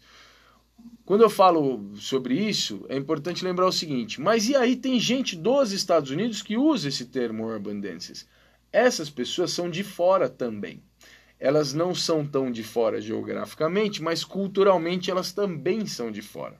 Então, quando a gente fala sobre Kion Madrid, por exemplo, por que, que ele usava é, esse termo? Porque ele também é de fora. De fora do quê? De fora do estúdio? Não, não, não. Ele é de fora das comunidades que geraram essas linguagens. Então, vendo de fora, a gente aglomera a produção cultural dessas pessoas em um bloco com o nome delas, ou com alguma coisa que referencia aquele contexto e tal. Então, esse é um grande problema. E aí, pensando nisso, Uh, falando com o Monsel, por exemplo, eu falei com ele sobre isso, falei, cara, mas a gente, a gente é brasileiro, a gente quer falar sobre essas danças de vocês aí. Não é só uma questão danças da comunidade negra, é, é mais, tem mais um critério. Danças da comunidade negra dos Estados Unidos. A gente é brasileiro, como é que a gente fala sobre isso? E ele sugere que a gente use o termo as danças vernaculares afro-estadunidenses, ou no termo em inglês, African American Vernacular Dances quando for necessário, né? Quando for necessário, porque na maior parte das vezes a gente vai falar sobre locking, sobre popping e tal. E, e aí para o dance hall também já não cabe, né? É aí que eu queria chegar. Ah. E aí me surgiu essa pergunta, Nice. Tá bom, danças vernaculares afro-estadunidenses, legal. E o dance hall? Olha a cara da Nice. Dança de diáspora africana é simples. Eu acho que, que, que, que, que, que, que é ótimo. é, eu acho que essa questão. É, que, que é ótimo. Eu acho que, que esse nome é muito grande, gente. Me desculpa eu estar tá falando é, em cima do cara aí que falou, gente. Mas estamos aí para questionar também, porque é isso. É muito grande. Se a gente for pensar que veio tudo de um lugar só de origem real, origem real, real, real mesmo, é a África. Uhum. É a África. Aí, aí, Podem falar, pode falar. Caem, caem. Aí as danças brasileiras também entram nesse, nesse termo. Então, as danças... as danças brasileiras, a gente tem, a gente é totalmente colonizado. Então a gente tem mistura de muita coisa, tanto África quanto europeia. E aí é onde vira o total guarda-chuva, e aí a gente tem influência de muita coisa de fora entende? É, até porque o Brasil é um país colonizado. É um país que era de índio, que veio europeus, que trouxe africanos. Então, quando a gente veio para o Brasil, já é muito mais amplo. Que também nos outros lugares tiveram ou, ou, outras, outras pessoas também. Mas o Brasil, quando a gente fica os Estados Unidos também, é um país colonizado, né? Também é a mesma Sim. história, as danças dele também então, até porque na própria essência do próprio sapateado, que foi a, lingua, a primeira linguagem do, do, do negro americano, né, lá dos Estados Unidos, é, é uma influência do sapateado irlandês, né? É uma versão dos negros do sapateado irlandês, com a sua diáspora africana, com a sua movimentação, mas o, a lance de tirar o som dos pés foi uma influência do, do irlandês. E aí foi, se transformou, claro, porque é outro corpo, é outra influência, outra origem, mas a ideia de colocar o som ali, eles começaram imitando, foi quando os irlandeses foram para lá também para trabalhar na construção da estrada de ferro, lá em 1900 e alguma coisa. Essa é uma da, da, das histórias, né? Não temos é. sapateadores. Ah, eu, eu, vou muito, eu vou muito, eu vou muito, eu vou muito na origem do, do, do universo, na origem do mundo. E a gente sabe que é a África. Porém, óbvio que depois foi, foram construindo outras coisas e a gente sabe disso, mas tudo é influência. Uhum, uhum. Se a gente for pensar na origem do mundo, além da dança, a gente sabe que é África. E não tem nem como discutir. Agora, na questão do dancehall, vamos lá. Na questão do dancehall, não tem nem como englobar nisso aí, porque não é dos Estados Unidos. Hum. Então, não tem nem como discutir. Dancehall é... Quando eu falei uma vez que, que o dancehall não fazia, parte, não fazia parte do street dance, quase me mataram uma vez. Eu, não, dancehall não é street dance, né? Aí eu pensava nas danças de origem estadunidenses, quase me mataram. É porque tem que, tem que especificar, porque aí quando a gente. É porque é muitas cabeças, né? E aí, muitas formas de pensar. E aí, quando a gente vai falar assim, a gente sempre precisa especificar, porque tem aquela coisa, né? Tá, o dancehall não é street dance. Vamos traduzir street dance? Mas espera aí, o dancehall literalmente começou nas ruas. Então, né? Só não, foi, só não tem nada a ver com os Estados Unidos. Sim, sim. É. Não tem nada a ver porque não, né? Geograf geograficamente já não tem nada a ver. Então, isso é uma coisa importante, né? Essa pessoa que me perguntou como é que fica o dancehall, é, cara, eu, eu vou ser bem sincero aqui, eu vou ser bem sincero. Fica dancehall. É, então, eu vou é ser... É dancehall, gente, é uma cultura por si. é dancehall, mas é uma dança de diáspora, de diáspora africana, até porque o, o fundamento principal do dancehall, que é o wine, é rebolar. E o ato de rebolar a gente já sabe que vem de danças africanas. Então, não tem para onde correr. Então, é, é, no fundo, cara, no fundo, sinceramente, a maior parte das dúvidas, a maior parte dos problemas que a gente encontra, enfim, não sabe o que fazer, na verdade, isso está diretamente relacionado a desconhecimento sobre as coisas com as quais a gente decide e opta lidar. Uhum. Porque uh, se você entender cada uma dessas coisas separadamente, uh, é o suficiente para você sanar uma, essas dúvidas, entendeu? Uhum. Não é tão complicado quanto parece, né? Eu fico pensando assim, ó, vamos lá, e se a gente chamar tudo, cada uma dessas coisas pelo seu próprio nome, com isso a gente dá o crédito aos seus criadores, às pessoas que originaram essas danças, e se a dança for efetivamente uma dança da comunidade negra estadunidense, por que, que a gente não chama? Você quer juntar e falar assim, ah, mas e, e se eu quiser falar sobre essa locking, popping, breaking tal, não sei o que? Tá bom, são algumas danças vernaculares da comunidade negra estadunidense. São algumas delas. Ah, mas e o dancehall? O que que tem o dancehall? É, outra, é, outro, é outro país, cara, é outra cultura. Ah, mas sempre tá junto. Tá junto porque vocês trouxeram junto, porque entrou lá. Culturalmente, a Jamaica foi para os Estados Unidos em algum momento após 62, depois da dissociação com a Inglaterra, depois de deixar de ser colônia da Inglaterra. Então, foi parar lá dentro. E tá bom, mas dança junto, dança junto no mesmo lugar, beleza, mas é outra cultura. Então, assim, se você entender ela pelo que ela é, funciona. Você chama ela pelo nome dela, você entende a estrutura dela, tá tudo certo. Pode dançar junto? Cara, você faz o que você quiser na tua vida. Você dança o que você quiser com qualquer coisa que você quiser. Mas você quer falar sobre isso? Tem um nome ali, não tem? Enfim, eu, é, é... Por isso existe o Congresso Dance Hall para resolver tudo essas questões aí, gente. Vamos nos congressos das suas danças específicas também, que é muito importante, só, né? É, Porque é, existe. Só para você entender como que o negócio é complexo, eu vou dar um exemplo recente recente assim, eu vou dizer que isso surgiu entre 96. Acho que foi, sei lá, acho que foi entre 97 e 98. O Pop and Pitch, pessoalmente, inventou um termo chamado funk style, que era porque ele estava cansado, todo mundo chamava tudo de hip hop. Ah hip hop, tudo era hip hop. Então, mas a gente nem é de, de Nova York, velho, a gente é de, da Califórnia. Essas danças são da Califórnia. Aí ele Pop Pitch, pô, Pop Pitch, cara, irmão do Bugalu sempre. Pô, não, chama Funk Style, porque surgiu na era funk da música, que é pós o soul, aqui na Califórnia, a gente chama de Funk Styles. E era o que o Funk Styles? Popping, Locking, Boogaloo. Era isso. Essa era a vontade do, do Pop Pitch. Aí, o é, Don Campbell falou, cara, a gente não chama de funk style, não quero. Aí, a partir desse momento, ficou sendo só Bugalu e o Popping, as danças escolares que o Bugalus faz. Eu falo assim, eu dei, quer dizer, o Popping Pete deu um termo umbrella para uma coisa que ele já fazia, que é as danças do próprio Electric Bugalus. ele incluiu o Loki e o Dom falou, não, quero não. Ele contou isso para mim, aí eu falei, aí eu fiquei com a minha cara no chão. E o, o Dom fala por aí, ah, que, né, que Deus não tem o tem, mas ele falava por aí que o que ele fazia era hip hop, que ele era parte do hip hop, que o Locking é parte do hip hop.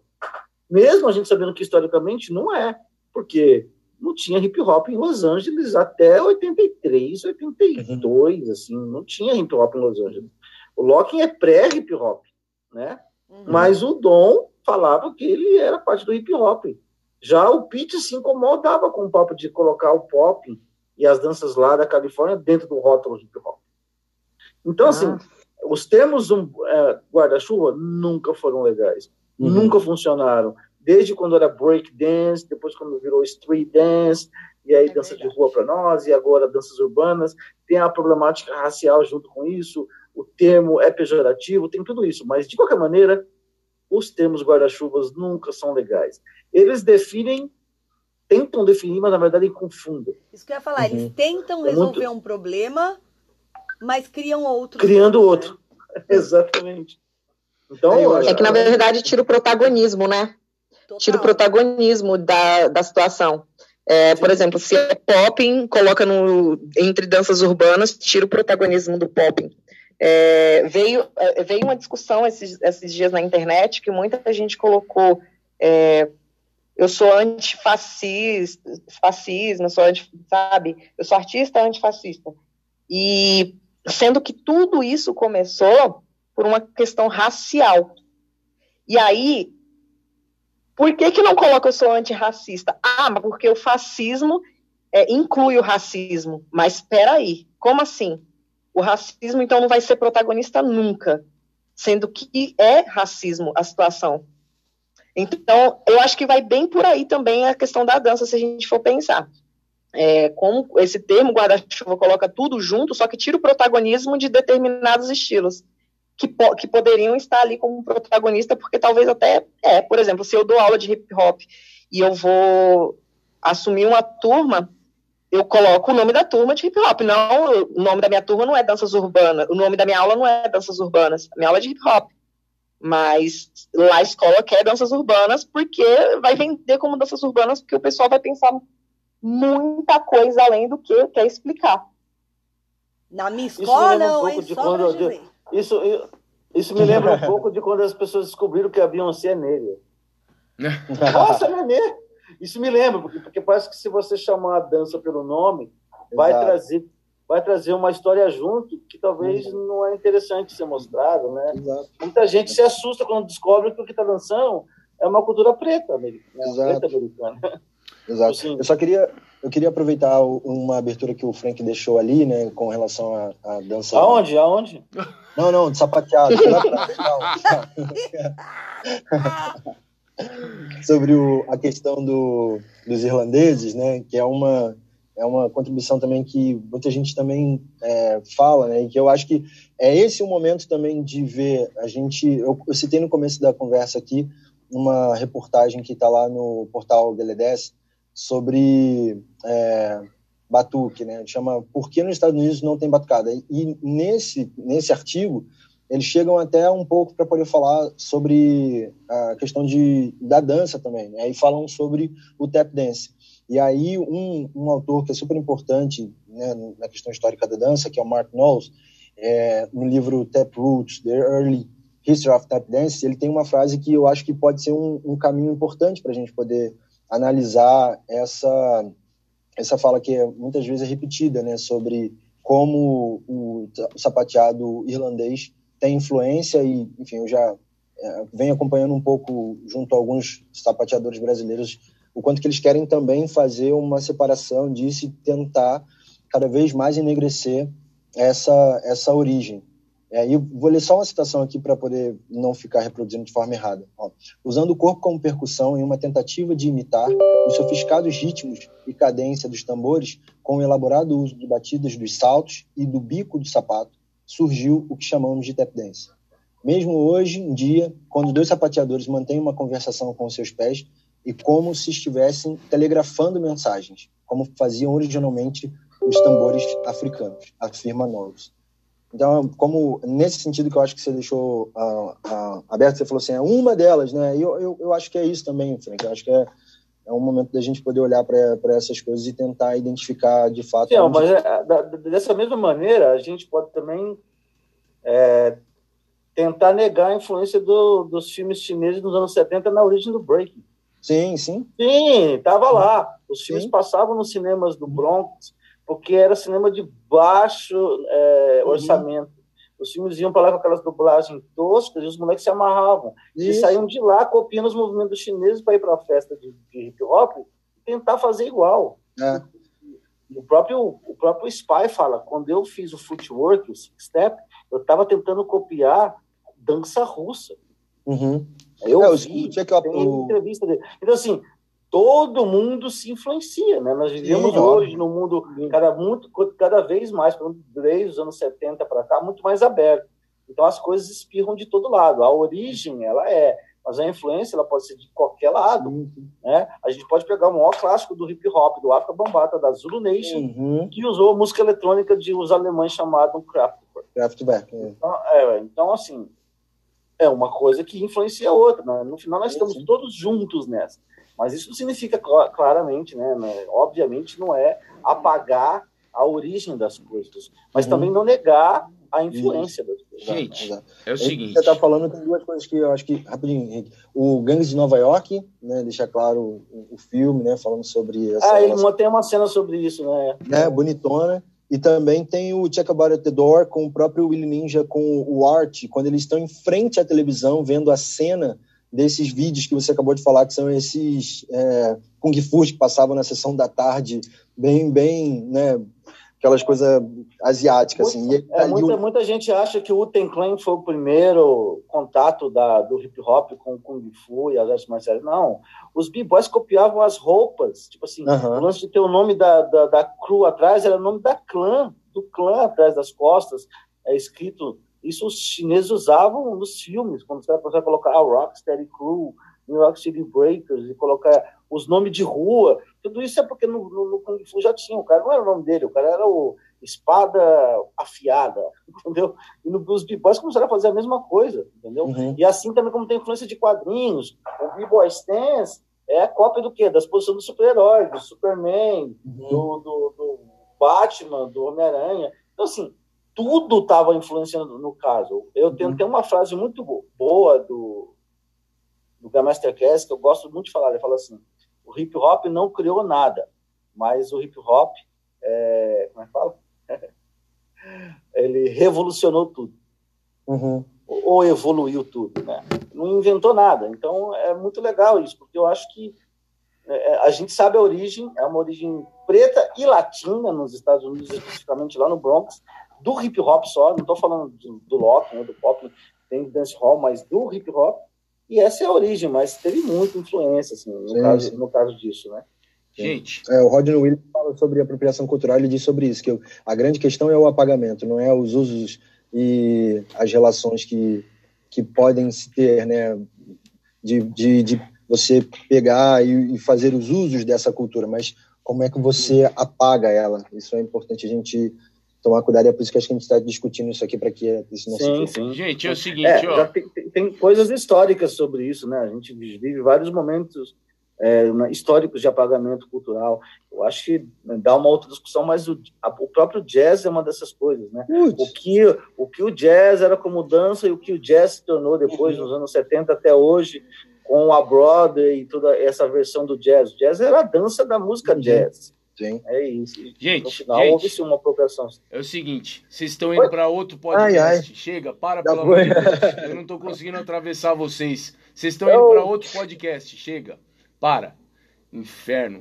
O negócio é o seguinte. Salva aí começa outro. O, o tema desse aqui, o tema desse aqui é meio que já foi pro saco faz tempo. Então, eu é. preciso encerrar. Mas na verdade eu acho que é porque a gente não tem, acho que é porque a gente não tem, eu não tenho uma resposta. Não, mas não, não, não é, é, é pra, sinceramente. Mas é o seguinte, ó, eu tenho mais cinco minutos de gravação só. Então, eu preciso encerrar e eu quero pedir para vocês é, uma última fala de cada um de vocês dentro dessa, dessa, desse não saber de todos nós, eu incluso, totalmente perdido aqui. Mas uma última fala de vocês. A gente tem cinco minutos, então todo mundo tem que ser breve. vou começar pela Nice. Tá. Não, então vou começar. Vamos lá. Nice, vai você. Pode ser. É, a última fala. Eu acho que para a gente resolver toda essa problemática é, é, muito simples. A gente precisa respeitar a origem de cada coisa e a gente vai encontrar a resposta na fonte. É, quando a gente olha lá para trás, a gente vai entender o porquê que tudo está acontecendo agora. Então, eu acho que é ali onde a gente vai encontrar a resposta. Mas é olhar lá para trás mesmo, a origem mesmo. E aí a gente vai entender o porquê de muita coisa. Ótimo. E é isso. Obrigado, Nice. Vamos, Hugo, pode ser? Eu queria agradecer aí o convite mais uma vez, é uma honra. Eu tenho uma admiração muito grande, assim, um carinho individual por cada um de vocês, né? Contribuíram muito para o meu crescimento, às vezes me chamando atenção, às vezes até compartilhando mesmo seus conhecimentos comigo e sendo inspiração no lugar que vocês estão. A minha última fala é tentar, nesse momento que a gente está discutindo sobre questão racial, é dizer para os brancos que é hora deles falarem. Meu último post no Facebook foi, foi sobre isso. Assim. Está é, tá havendo um movimento grande da negritude ocupar alguns espaços no Instagram. Eu acho que é um movimento legal, mas ao mesmo tempo acaba isentando os brancos do, seu lugar de fala. Eu quero ouvir vocês falando a respeito de como vocês são racistas, as suas práticas racistas, como vocês são simbolicamente racistas, porque a audiência que segue vocês quer ouvir vocês. E ela não adianta ocupar o espaço de vocês porque eles não me ouvem. É, o que vai acontecendo é um sabotamento. E isso é, isso é o que a gente já esperava. Então é hora de vocês falarem e se é, se colocarem vulneráveis mesmo, porque a gente vive essa vulnerabilidade todos os dias nos nossos corpos, sobretudo quem vive em favela. O fascismo já está aqui há muito tempo. Né? Meu, minha favela é ocupada pela polícia e eu não tenho essa liberdade de ir e vir. Enquanto algumas comunidades estão lutando por direitos iguais, a gente está lutando por direitos civis ainda. Muito obrigado, Hugo. É um prazer ter você aqui, cara. Frank, e aí?